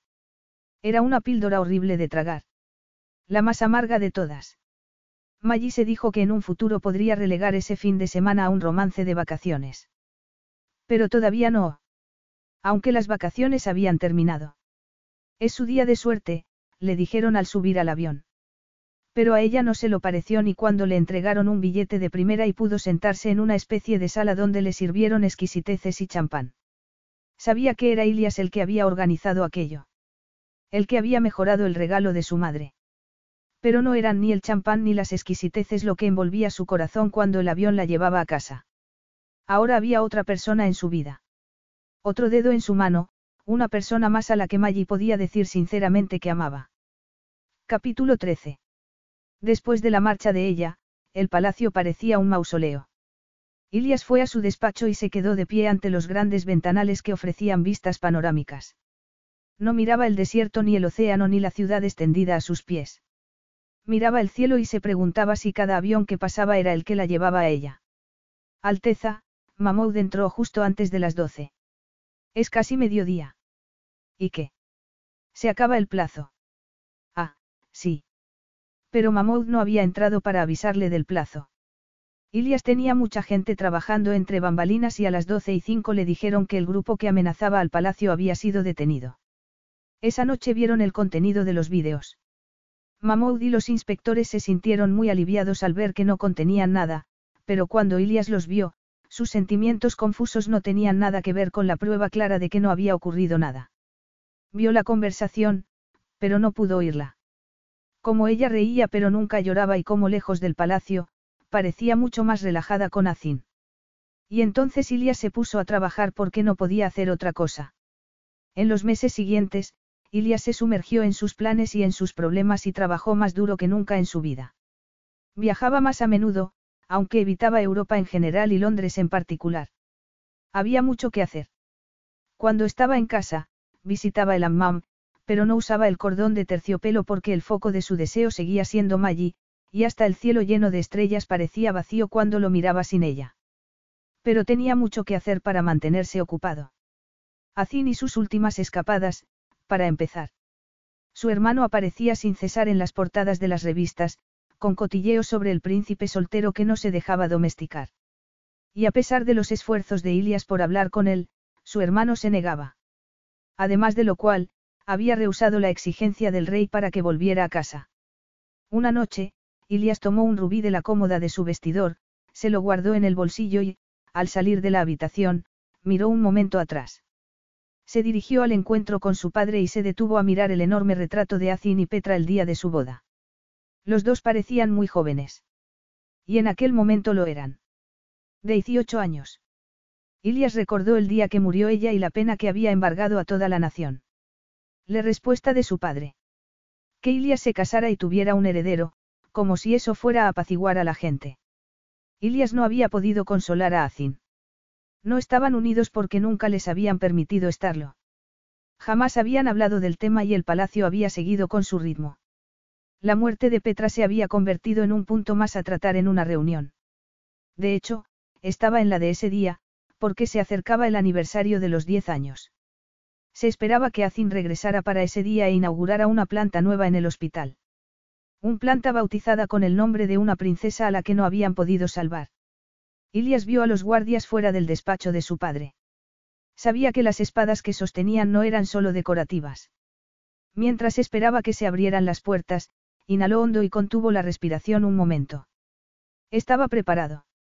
Entró en la reunión y vio a Mahmoud y varios ancianos del palacio. Estaba claro que su padre había planeado una reunión larga. Pero eso ya se vería. Los planes de Ilias empezaban a dar fruto ya. Se sentó en una mesa larga, enfrente de su padre. Primero hablaron de asuntos internacionales, y había muchos. Ilias contuvo su mal humor cuando se enteró de que la tregua reciente a la que tanto le había costado llegar con un país vecino estaba en peligro debido a lo mal que había tratado su padre un incidente trivial. Hay que darles una lección, dijo el rey Ahmed. Ni lo sueñes, pensó Ilias, pero guardó silencio por el momento. Pasaron a asuntos más locales y a las protestas en la ciudad de los operadores turísticos que querían acceder más al desierto. Su medio de vida está amenazado, dijo el rey. Con un par de kilómetros más de arena podríamos ayudarlos a prosperar. No, dijo Ilias. Han pedido más de un par de kilómetros. Solo para llevar a las élites, repuso su padre. La industria turística es importante. Los beduinos tienen que aceptarlo. ¿Y por qué no lo hablamos con ellos? Sugirió Ilias. Me he reunido con algunos de los ancianos, empezó a decir Mahmoud. Ilias lo interrumpió. ¿Por qué no hay un representante beduino en esta mesa? Preguntó. Esta moción tiene que debatirse más adelante y con un representante de ellos en la mesa. Siguiente punto. Hubo un silencio. Siguiente punto, repitió Ilias. Sentía la rabia de su padre a través de la mesa y a le tembló un poco la voz cuando pasó al siguiente punto. La nueva planta de oncología está casi terminada, dijo. Estoy preparando el discurso de Azin. No debería ser la familia de la princesa Petra la que lo leyera. Lo interrumpió Ilias. Azin es su familia, dijo el rey Ahmed, y su voz era puro hielo, pues no le gustaba el intento de su hijo de hacerse con el control de la reunión. Al principio se había quedado demasiado atónito para responder, pero ahora reivindicó su dominio. Si quiere seguir siendo príncipe, pronunciará ese discurso. Pero es obvio que tu hijo menor tiene problemas, dijo Ilias. Había pensado que ese día tardaría años en llegar, pero el tiempo pasado con Maggie le había hecho adelantarlo. Y ese día había llegado ya. En este momento no tengo un hijo menor, el rey Ahmed escupió sus palabras. Azin me asquea. Si quiere ser miembro de la familia real, tendrá que actuar de acuerdo con ello. Nuestro título está equivocado, lo corrigió Ilias. Somos reales, pero no somos una familia. Siguiente punto, dijo el rey Ahmed, pues en ese momento era él el que quería acabar con la reunión. ¿Se levanta esta reunión? No, en absoluto, dijo Ilias. Hizo señas a todos de que permanecieran sentados. Mahmoud, por favor, tome notas. Un silencio cubrió la habitación. Ilias miró directamente a su padre. Esta tarde parto para Londres, dijo. Allí hablaré con mi hermano e intentaré calcular el mejor modo de lidiar con el aniversario de la muerte de la princesa Petra. El rey Ahmed echó su silla hacia atrás y se puso de pie. En ese caso, déjame recordarte quién es el rey. Ilias ignoró el estallido de su padre y permaneció sentado, examinándose las uñas, como si le aburriera el melodrama de su padre. De pronto puso la mano en la mesa. Va a haber una transición de poder, dijo. Hubo un respingo audible por parte de todos los presentes, pero Ilias siguió hablando como si comentara el estado del tráfico cerca del palacio. Será una transición suave, pero yo asumiré más responsabilidad y todas las decisiones futuras tendrán que ser aprobadas por mí. Fuera de aquí. Gritó su padre. Ahora, antes de que llame a los guardias. Si insistes, Ilias se puso en pie. Pero los dos sabemos que un día seré rey y cuando lo sea. El rey Ahmed no le dejó hablar más. Haré que te detengan. No puedes ser rey encerrado en una torre. ¿Y quién lo será? Preguntó Ilias. Tú has dejado al árbol sin fruto. Azin no lo hará y yo no tengo heredero, así que solo te quedan tu hermano y sus hijos gordos y holgazanes. Ilias sabía que su padre odiaba a su hermano. En los negros corazones de sus padres no había amor por nadie. Quédate ahí, viejo tonto, y observa cómo pido opinión al pueblo. Esto no es una amenaza hueca, advirtió Ilias. He seguido tu consejo y siempre he mirado hacia adelante. Mi hermano, Dios mediante, servirá a mi lado, y este país seguirá adelante y se curará de los muchos errores que has cometido. Fuera. Gritó su padre, pero Ilias notó que el reino llamaba a los guardias, porque sabía que en el fondo no había otra opción que aquella. Encantado, dijo Ilias. Como ya he dicho, me voy a Londres a hablar con mi hermano. Pues dile a Azin de mi parte que, a partir de este día, si elige llevar una vida de desenfreno, será sin el dinero real. No tendrá seguridad ni aviones privados ni chofer. Nadie que lo rescate cuando caiga en desgracia. Yo estaré a su lado, respondió Ilias. Y espero regresar con mi futura esposa. Tú no la aprobarás, pero ya no necesito tu aprobación, sonrió. A partir de este día eres tú el que necesita la mía. Ya estaba hecho. No había vuelta atrás. Ilias saludó a los guardias al salir. Alteza, Mahmoud tuvo que correr para alcanzarlo. No puede amenazar con un golpe de Estado y luego abandonar el país. No es un golpe de Estado, Ilias negó con la cabeza. No hay necesidad de eso todavía. Como le he dicho a mi padre, será una transición suave.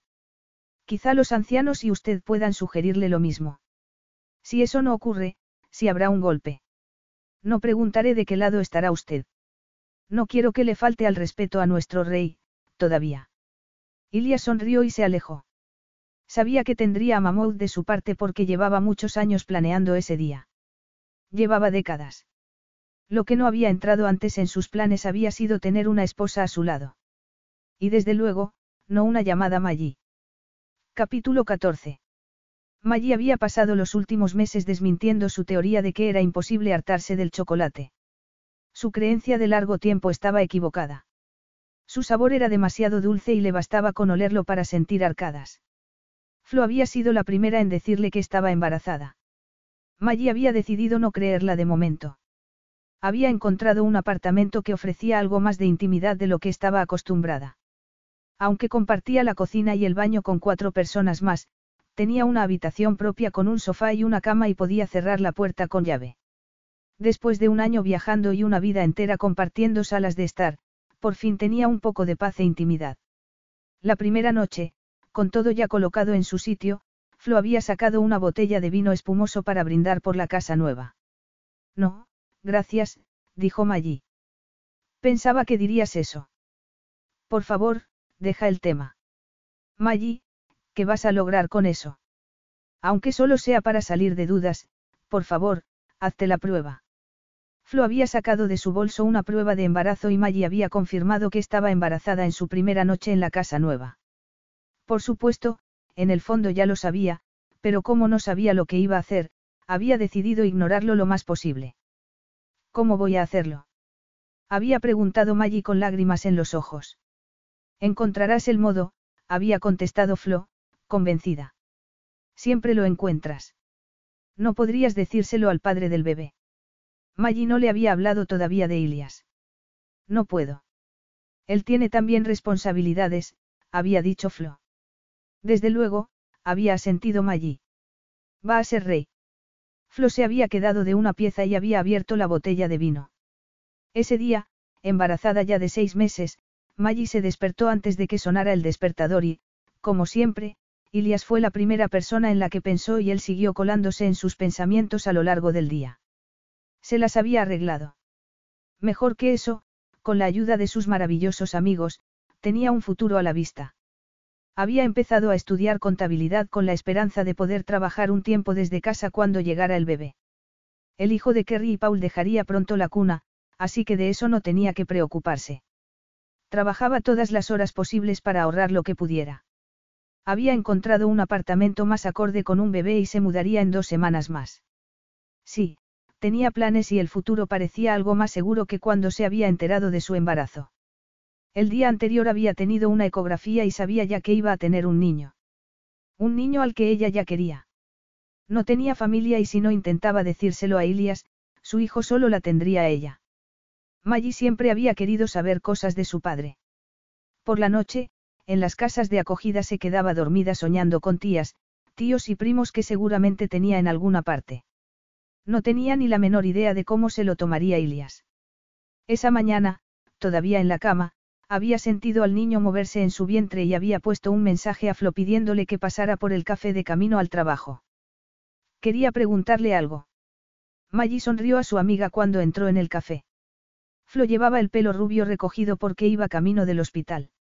No necesitaba pedirle lo que iba a tomar, lo sabía de memoria.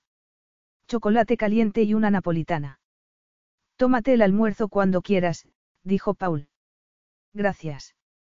Lo haré ahora. Maggie preparó el pedido de Flo, tomó su almuerzo y las dos amigas se sentaron a una mesa. Flo añadió azúcar al ya dulce chocolate caliente y Maggie se preguntó, por enésima vez, cómo lo hacía. Aunque comía como un caballo y nunca había puesto los pies en un gimnasio, era delgada, rubia y esplendorosa. Y un desastre en el apartado de citas. Atraía a más cretinos que ninguna otra mujer que conociera Maggie. Sus ojos azules parecían llamarlos como la llama a las polillas. Veo que has recuperado el apetito, dijo. Es verdad, Maggie guardó silencio un momento, pensando cómo abordar el tema. He estado pensando, dijo Flo. ¿Quieres que sea yo tu matrona en el parto? Maggie parpadeó. Medio esperaba que Flo se ofreciera a ser su persona de apoyo, e incluso eso le costaba trabajo. Sería maravilloso, dijo su amiga. Rotundamente no, protestó Maggie.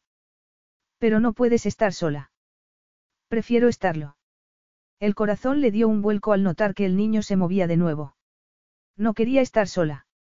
Pero no era Flo la persona que quería al lado. Era Ilias. No me has pedido que viniera por eso. Preguntó Flo. Te he pedido que vinieras porque creo que tengo que decírselo a Ilias, dijo Maggie. No dejo de repetirme que es por el bien del bebé y que él merece saberlo, pero la verdad es que quiero que lo sepa y quiero la oportunidad de volver a hablar con él, respiró hondo.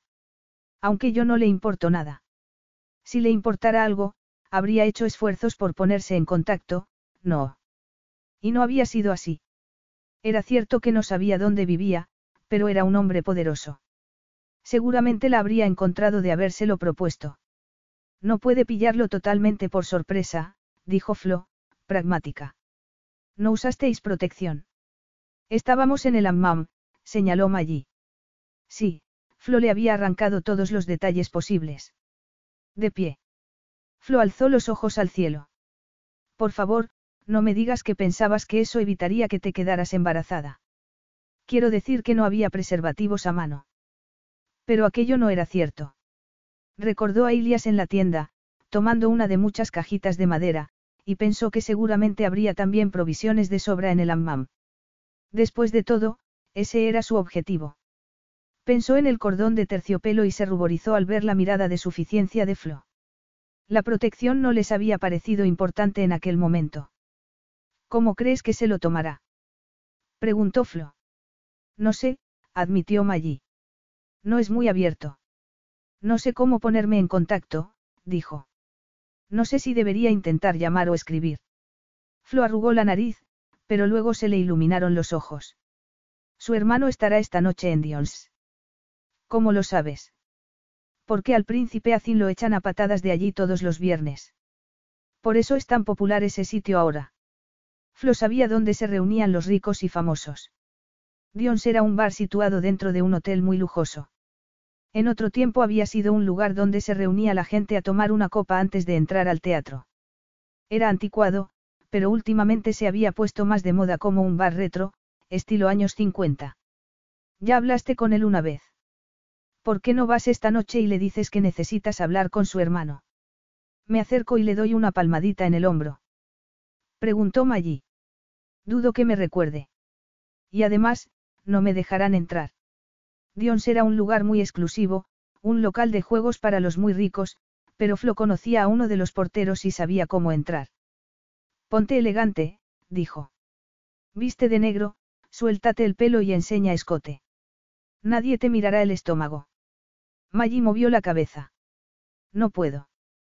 Claro que puedes. Iré contigo. Tú trabajas. Puedo estar allí a las diez, a menos que esté en mitad de un parto. No conseguiré entrar sola. Pues tendrás que esperarme fuera, Flo sonrió y recogió su bolso.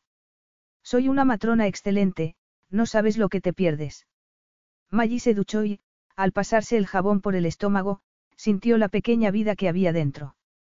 Si no salía nada de aquella noche, al menos podría decir después que había intentado ponerse en contacto. Se secó, se cepilló el pelo y lo dejó suelto, como le había dicho Flo. Hacía mucho tiempo que no se maquillaba, pero teniendo en cuenta que pretendía entrar en Dions, esa noche lo hizo. Se puso una base de color marfil con un toque de colorete. Una sombra de ojos neutra, pero añadió una línea negra y rímel. Y se pintó los labios de rojo. Pensó que Maggie no la reconocería. Y Azin mucho menos.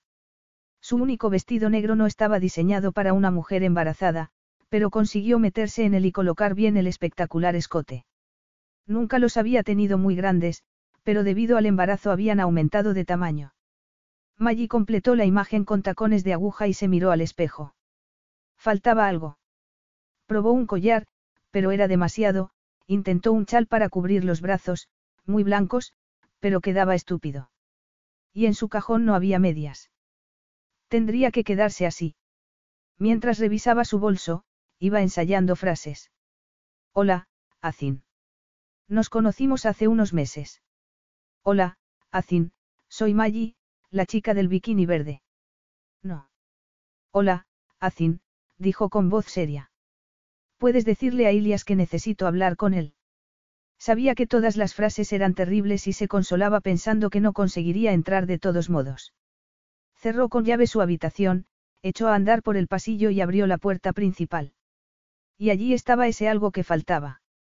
Lo mismo que había faltado desde la mañana en que se habían despedido, el hombre que decía a su corazón que olvidara, sabiendo que nunca lo conseguiría. Maggie. La voz de Ilia sonaba un poco insegura. Llevaba traje y corbata. Estaba inmaculado, con un traje azul marino, camisa blanca, corbata y bien afeitado. Su voz sonaba incierta porque, en lugar de echarlo de menos, era evidente que Maggie se disponía a salir. Tenías que haber abierto la puerta en pijama, con los ojos rojos y un cubo de helado, dijo. Eso fue anoche, Maggie sonrió. ¿Y cómo te atreves a venir a mi casa con un aspecto tan diferente al que yo recuerdo? Tenía que reunirme con mi hermano. Pero no podía dejar esto ni una sola noche más. Dio un paso al frente y ella sostuvo la puerta abierta. Recorrieron el pasillo donde estaban la cocina y el baño compartidos y Maggie sacó la llave de su habitación, situada a la izquierda. Mientras lo hacía, se preguntaba cómo darle la noticia. Él seguramente no se había fijado, pues no había dicho nada. Quizá la sugerencia de Flo de confiar en una masa de pelo rojo y el escote funcionaba demasiado bien. Ilias lo sabía. Lo había sabido en cuanto la vio, pero estaba acostumbrado a no dejar que su expresión traicionara sus pensamientos. Creo que no he hecho la cama, admitió ella cuando abría la puerta. No importa, dijo él. Entró en el pequeño hogar que había creado ella y se sintió muy orgulloso de Maggie por ser capaz de recoger los pedazos y empezar una y otra vez. Y estaba muy embarazada. Ilias necesitaba un momento para centrarse y asimilar la noticia. Era un planificador. Pero a veces el mundo trabucaba hasta los planes mejor ideados. Había dejado su país con el futuro planeado pero todavía incierto. Ilias, dijo ella con voz que traslucía su nerviosismo. Sí. Él se acercó y puso la mano en el estómago de ella. Su contacto los abrazó a ambos, madre e hijo. Cuando la atrajo hacia sí, Maggie supo que sus brazos eran el lujo que le faltaba. Cuando estaba en ellos, su mente no buscaba respuestas, solo se dejaba abrazar. No sabía cómo decírselo y había pensado mucho cuál sería su reacción. Pero el abrazo de Ilias era perfecto y la ternura de su mano en el estómago de ella le decía que todo iría bien. Maggie no sabía lo que pasaría, pero si solo podía ser una amante ocasional, lo aceptaría porque para ella no podía haber otro que no fuera él. Inhaló su olor, tan familiar para su alma, y todos sus nervios reaccionaron al instante con deseo. ¿Cómo lo había echado de menos? Ya no necesitaban palabras, simplemente sucumbió a la bendición de su beso. Ella tenía una mecha, solo necesitaba que Ilias la encendiera. Y él lo hacía con mucha facilidad. La depositó en la cama sin dejar de besarla y cuando anhelaban sentirse piel con piel, simplemente no había tiempo porque su necesidad llevaba demasiados meses sin ser satisfecha. Ilias le pasó una mano por las piernas desnudas y le subió el vestido. El pintalabios que ella se había puesto con tanto cuidado manchó las bocas de los dos. Ilias le rompió las bragas y se abrió la cremallera. Cuando ella se movió para abrir las piernas, a él le pareció que no iba lo bastante rápido y la separó con su mano impaciente. Maggie sentía su aliento caliente en el oído y cerró los ojos cuando él se deslizó en su interior. Él no quería echarle su peso, pero Maggie lo abrazó con las piernas y lo atrajo más cerca. Su unión fue intensa y frenética. Él la poseía hondo y con fuerza y ella se agarraba a sus anchos hombros y ansiaba sentir su piel, pero estaba completamente vestido y su única parte desnuda era la que estaba dentro de ella. De pronto se sintió frenética y golpeó con las manos los hombros de él como si así pudiera encontrar la carne de debajo. Ilias. exclamó. ¿Por qué intentaba agarrarse, asustada de que su orgasmo anunciara el final de un sueño tórrido, pues todavía le costaba creer que él estaba allí. Entonces él soltó un grito ronco y ella ya no pudo contenerse más y ambos gritaron al unísono, con ella arrancando cada gota preciosa que le entregaba él. Maggie pensó que volvían a ser amantes. Seguramente se desnudarían pronto, pero por el momento estaban sin aliento y cualquier cosa que no fuera abrazar al otro parecía demasiado esfuerzo. Él le bajó un poco el vestido, se colocó la ropa, le puso una mano en el estómago y Maggie sintió su curiosidad sobre los cambios producidos en ella. Y, por supuesto, tenía preguntas. ¿Cuándo lo supiste? Preguntó. Unas semanas después de volver. ¿Tuviste miedo? Ella asintió. ¿De mí? No, creo que tenía más miedo de que nuestro hijo estuviera sin ti, repuso ella. Y también de lo que pudiera ocurrir. Odio pensar que tuviste que lidiar con esto sola. No estaba sola. Tenía a Flo y a Paul, ella cerró los ojos porque se estaban llenando de lágrimas. Puedes llorar, dijo él. Pero no lloro, repuso ella. Respiró hondo. Es un niño, dijo. Ilias pensó que iba a tener un hijo. No necesitaba preguntar si era el padre, pero si había una cosa que debía saber. ¿Pensabas decírmelo alguna vez? Iba a hacerlo cuando has llegado. Él enarcó una ceja con incredulidad. Es cierto. Había quedado con, Maggie soltó un gritito, saltó de la cama y sacó su teléfono móvil del bolso. Había quedado con Flo, se sentía fatal por haber dejado plantada a su amiga en la puerta del bar Diols. ¿Tu amiga? preguntó él. Flo me iba a ayudar a entrar en Diols. Es un bar y al parecer tu hermano está allí esta noche. El miedo de no haber conocido nunca a su hijo abandonó entonces a Ilias. Se lo habrían dicho esa noche. Yo también he quedado allí con Azin, admitió Ilias. Tengo que hablar con él y pensé que sería menos formal allí. Tú también ibas allí. Sí. Si entro allí y te veo, me habría caído muerta, Maggie sonrió. Miró los mensajes de Flo. Dice que ha dejado mi nombre en la puerta y que nos veremos dentro. Miró la hora y después a Ilias, que llevaba pintalabios rojo en la cara y la camisa. No quería ni pensar cómo estaría ella. ¿Qué hago? preguntó. Ponle un mensaje y dile que ha surgido algo, sugirió Ilias. Tiró de ella y la echó de nuevo sobre la cama. Dile que lo sientes pero que Ilias te ha propuesto matrimonio y esperas que lo entienda. ¿Propuesto qué? ¿Quieres casarte conmigo, Maggie? Ella había creído que lo máximo que podía esperar era ser amante a media jornada. ¿Tienes que casarte conmigo porque estoy embarazada? Preguntó. No, quiero casarme contigo. ¿Por qué crees que he venido? No sé. ¿De verdad crees que he venido hasta aquí por sexo? Tal vez. ¿De verdad has venido a pedirme que me case contigo? Y por sexo, dijo él. Tu padre nunca aceptará, dijo Maggie. No necesito que acepte. Ahora tomo yo las decisiones. Pero él es rey.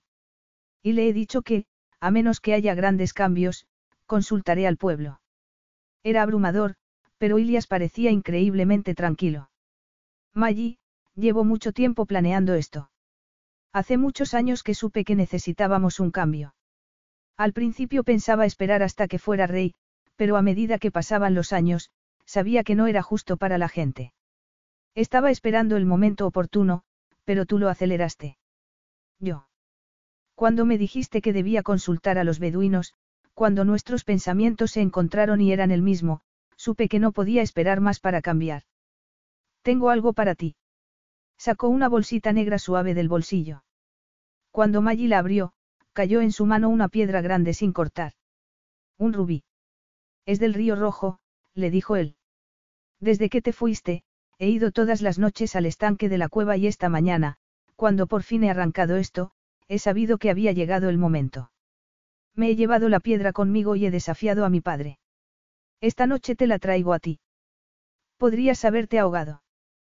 Pero no me he ahogado. Ella miró la piedra que tenía en la mano y pensó en lo que había hecho Ilias por ella. Mañana tengo que volver a Zairinia, dijo él. Quiero estar seguro de que las cosas avanzan en la dirección correcta antes de llevarte allí. ¿Y si no es así? Pensaremos juntos lo que hay que hacer. Juntos. Ahora y siempre, asintió él. Era un voto solemne, porque ella comprendía el poder del amor y de tener a alguien con quien compartir sus pensamientos. Pero hay un problema. Tengo que llevarme el rubí. En cuanto informe al palacio de que te lo he ofrecido, tendremos que permanecer separados hasta nuestro matrimonio. Suponiendo que aceptes, claro. Oh, sí. Dijo Maggi. Cuidaré de los dos, le prometió Ilias. ¿Cuándo nacerá? En Navidad. Yo estaré a tu lado, musitó Ilias. Era un gran consuelo saberlo. Maggi se inclinó para besarlo y le desató la corbata. El consuelo que necesitaba en aquel momento era muy distinto. Quería verlo desnudo, y cuando Ilias siguió desnudándolos a ambos, supo que él quería lo mismo. Al día siguiente regresaría al palacio y prepararía el camino para llevar a su futura esposa. Y haría lo que fuera precioso. Pero por el momento, tenían esa noche. Epílogo. Buena suerte. Flo miró con preocupación a su amiga después de desearle lo mejor para su día especial. No puedo estar con ella. Volvió a preguntar. Lo siento, contestó Kumu. Con la novia solo puede estar familia. Y Maggi no tenía familia. Empezaba a haber muchos cambios en Zairinia, pero aquella costumbre no era una de ellas, así que Flo se fue a prepararse para la ceremonia y Maggi se quedó sola. Bueno, tenía a Kumu y muchas doncellas, pero no era lo mismo. Aquel día, el día de su boda, echaba mucho de menos a su madre. Maggi, Flo, Kerry y Paul habían llegado a Zairinia un par de días atrás. Habían tenido un recibimiento formal en la puerta del palacio y Maggie había sonreído y hecho reverencias al rey y a la reina. Ilias le había dicho que el rey había aceptado la transición como si hubiera sido idea suya. Y que su madre parecía aliviada. La reina incluso sonrió un poco a Maggie y se mostró mucho más amable que la primera vez. Por supuesto, Ilias no estaba presente. Había tenido dos noches de cenas formales y dos días pasados en el hammam con Flo, pero ese día habían terminado las celebraciones y los preparativos previos a la boda. Maggie estaba ya peinada y Cúmula estaba maquillando. Maggie quería que terminara la boda y estar a solas con Ilias porque, a pesar de los ensayos, la aterrorizaba meter la pata. Azin no ha llegado todavía, le dijo Mahmoud a Ilias. Su avión sigue en Dubái. Aquel día, Ilias tenía otras cosas en la cabeza que el paradero de su hermano. Quiero que se entere de cómo está Maggi. Pregúntele a Kumu. O mejor, Ilias dio instrucciones muy concretas al consejero. Habían sido dos semanas muy largas. No se habían visto desde la noche maravillosa que habían pasado en el dormitorio de ella. Él había regresado a Zairinia y puesto en marcha sus planes mientras Maggi asimilaba los cambios vertiginosos que tenían lugar en su vida. En ese momento respiró hondo e intentó calmarse. Miró por la ventana y vio las calles de abajo llenas de gente que esperaba ver a los recién casados y verla por primera vez a ella cuando salieran al balcón. Se pasó una mano por el estómago, que le parecía mucho más grande que dos semanas atrás. Sabía que la gente se enteraría pronto de su embarazo y no sabía cuál sería su reacción. Sonaron vítores cuando un coche se acercó al palacio y Kumu le dijo que llegaban el rey y la reina de un país vecino. ¿Ha llegado ya el príncipe Azin? Preguntó Maggi. Creo que no, Kumu movió la cabeza. Tendrá problemas si no llega pronto, sonrió. Pero usted no se preocupe por eso. Hoy solo tiene que sonreír. Lo haré, prometió Maggi, que estaba más cerca del llanto que de la sonrisa. Miró por la ventana e intentó calmarse. Venga conmigo, dijo Kumu. Caminaron por un pasillo largo y bajaron unos escalones. Kumu abrió una puerta de madera y entraron en una habitación pequeña con una separación hecha con una celosía. Kumu indicó a Maggie que se sentara en un sillón grande de respaldo alto. Volveré a buscarla enseguida. Salió y Maggie se quedó sola. Maggie. Ilias. Es mala suerte que nos veamos, dijo ella. Pero no conseguía ver su perfil. Sus dedos se tocaron a través de la seda. Por eso he pedido que te traigan aquí. Sé que tus amigos tenían que dejarte sola y quería saber cómo estás. Estaré bien, repuso ella, que seguía muy nerviosa. Todo terminará pronto. Es solo un formalismo. Para mí no, dijo él. Y no creo que hables en serio. No, confesó Maggie. Era el día más importante de su vida. Quiero que lo disfrutes en lugar de desear que se acabe. Hoy nos convertimos en una familia y quiero que estés lo bastante tranquila para celebrar eso. Era lo más bonito que Ilias podía decirle. ¿Qué es lo que te preocupa? Preguntó él. Toda esa gente, admitió ella. Lo que pensarán porque, aunque el vestido es precioso, se nota que estoy embarazada. ¿Recuerdas cuando te dije que a la gente no le escandalizaría que tenga un apetito sexual sano? Saben que las cosas están cambiando y les alegra que ocurra. Odio salir al balcón, admitió Ilias. Cuando era niño, siempre me reñían por no mirar al frente y mirar a otro lado. Hoy sí quiero salir ahí y que te conozca la gente. Y sonreiré y saludaré, cosa que no hago nunca, y miraré a mi esposa y verán que hay amor entre nosotros. Y se ilusionarán con el niño tanto como yo.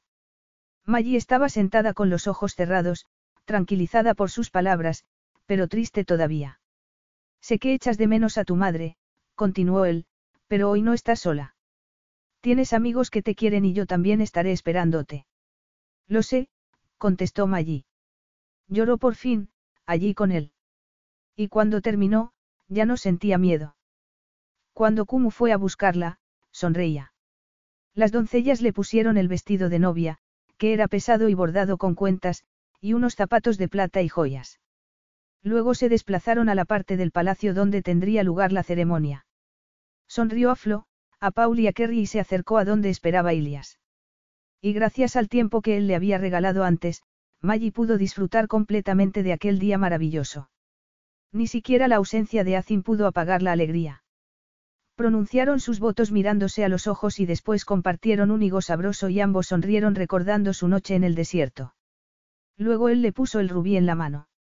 Estaba ya cortado y pulido, y cuando ella pensó en él buceando en la cueva para sacarlo y en el amor que sentía por ella, se le llenaron los ojos de lágrimas. Pero eran de felicidad. Y a nadie le importó. El único incidente del día fue el retraso con el que llegó a Zin. Llegó cuando subían las escaleras para salir al balcón. Iba vestido con un traje y su aspecto era muy desaliñado. Desde luego, no estaba en condiciones de salir al balcón. Exclamó Flo. Ese es Azin, explicó Maggie. Vio que su amiga apretaba los labios. Ya os conocéis. De Dios. Pero no había tiempo para charlar. La gente esperaba y Azin se tambaleaba como si fuera a desmayarse. Vete a dormirla, le dijo Ilias con severidad. Hablaremos más tarde. Sonrió a su esposa y salió con ella al balcón. Allí sonrió también a la gente que esperaba. Hasta el rey y la reina se las arreglaron para saludar con la mano y la gente vitoreó más que nunca. Luego Ilias miró a su esposa y le dio un beso en la mejilla. La gente aplaudió. ¿Feliz? Preguntó Ilias. Mucho, Maggie sonrió porque estaba con el hombre que amaba y por fin tenía una familia. El amor había regresado por fin al palacio. Fin. Enjoy all your favorite sports like never before at BetMGM. Sign up using code Buckeye and receive up to $1,500 back in bonus bets if you don't win your first bet. When you register with BetMGM, you'll get instant access to a variety of parlay selection features, live betting options, and the best daily promotions in the business. And with BetMGM at your fingertips, every play and every game matters more than ever. Place your money line prop, or parlay bets with the king of sportsbooks today. Sign up using code Buckeye and receive up to $1,500 back in bonus bets if you don't win your first bet. BetMGM and GameSense remind you to play responsibly. 21 plus and present in Ohio, subject to eligibility requirements. Rewards are non withdrawable bonus bets that expire in seven days. Gambling problem? Call 1 800 Gambler in partnership with MGM Northfield Park.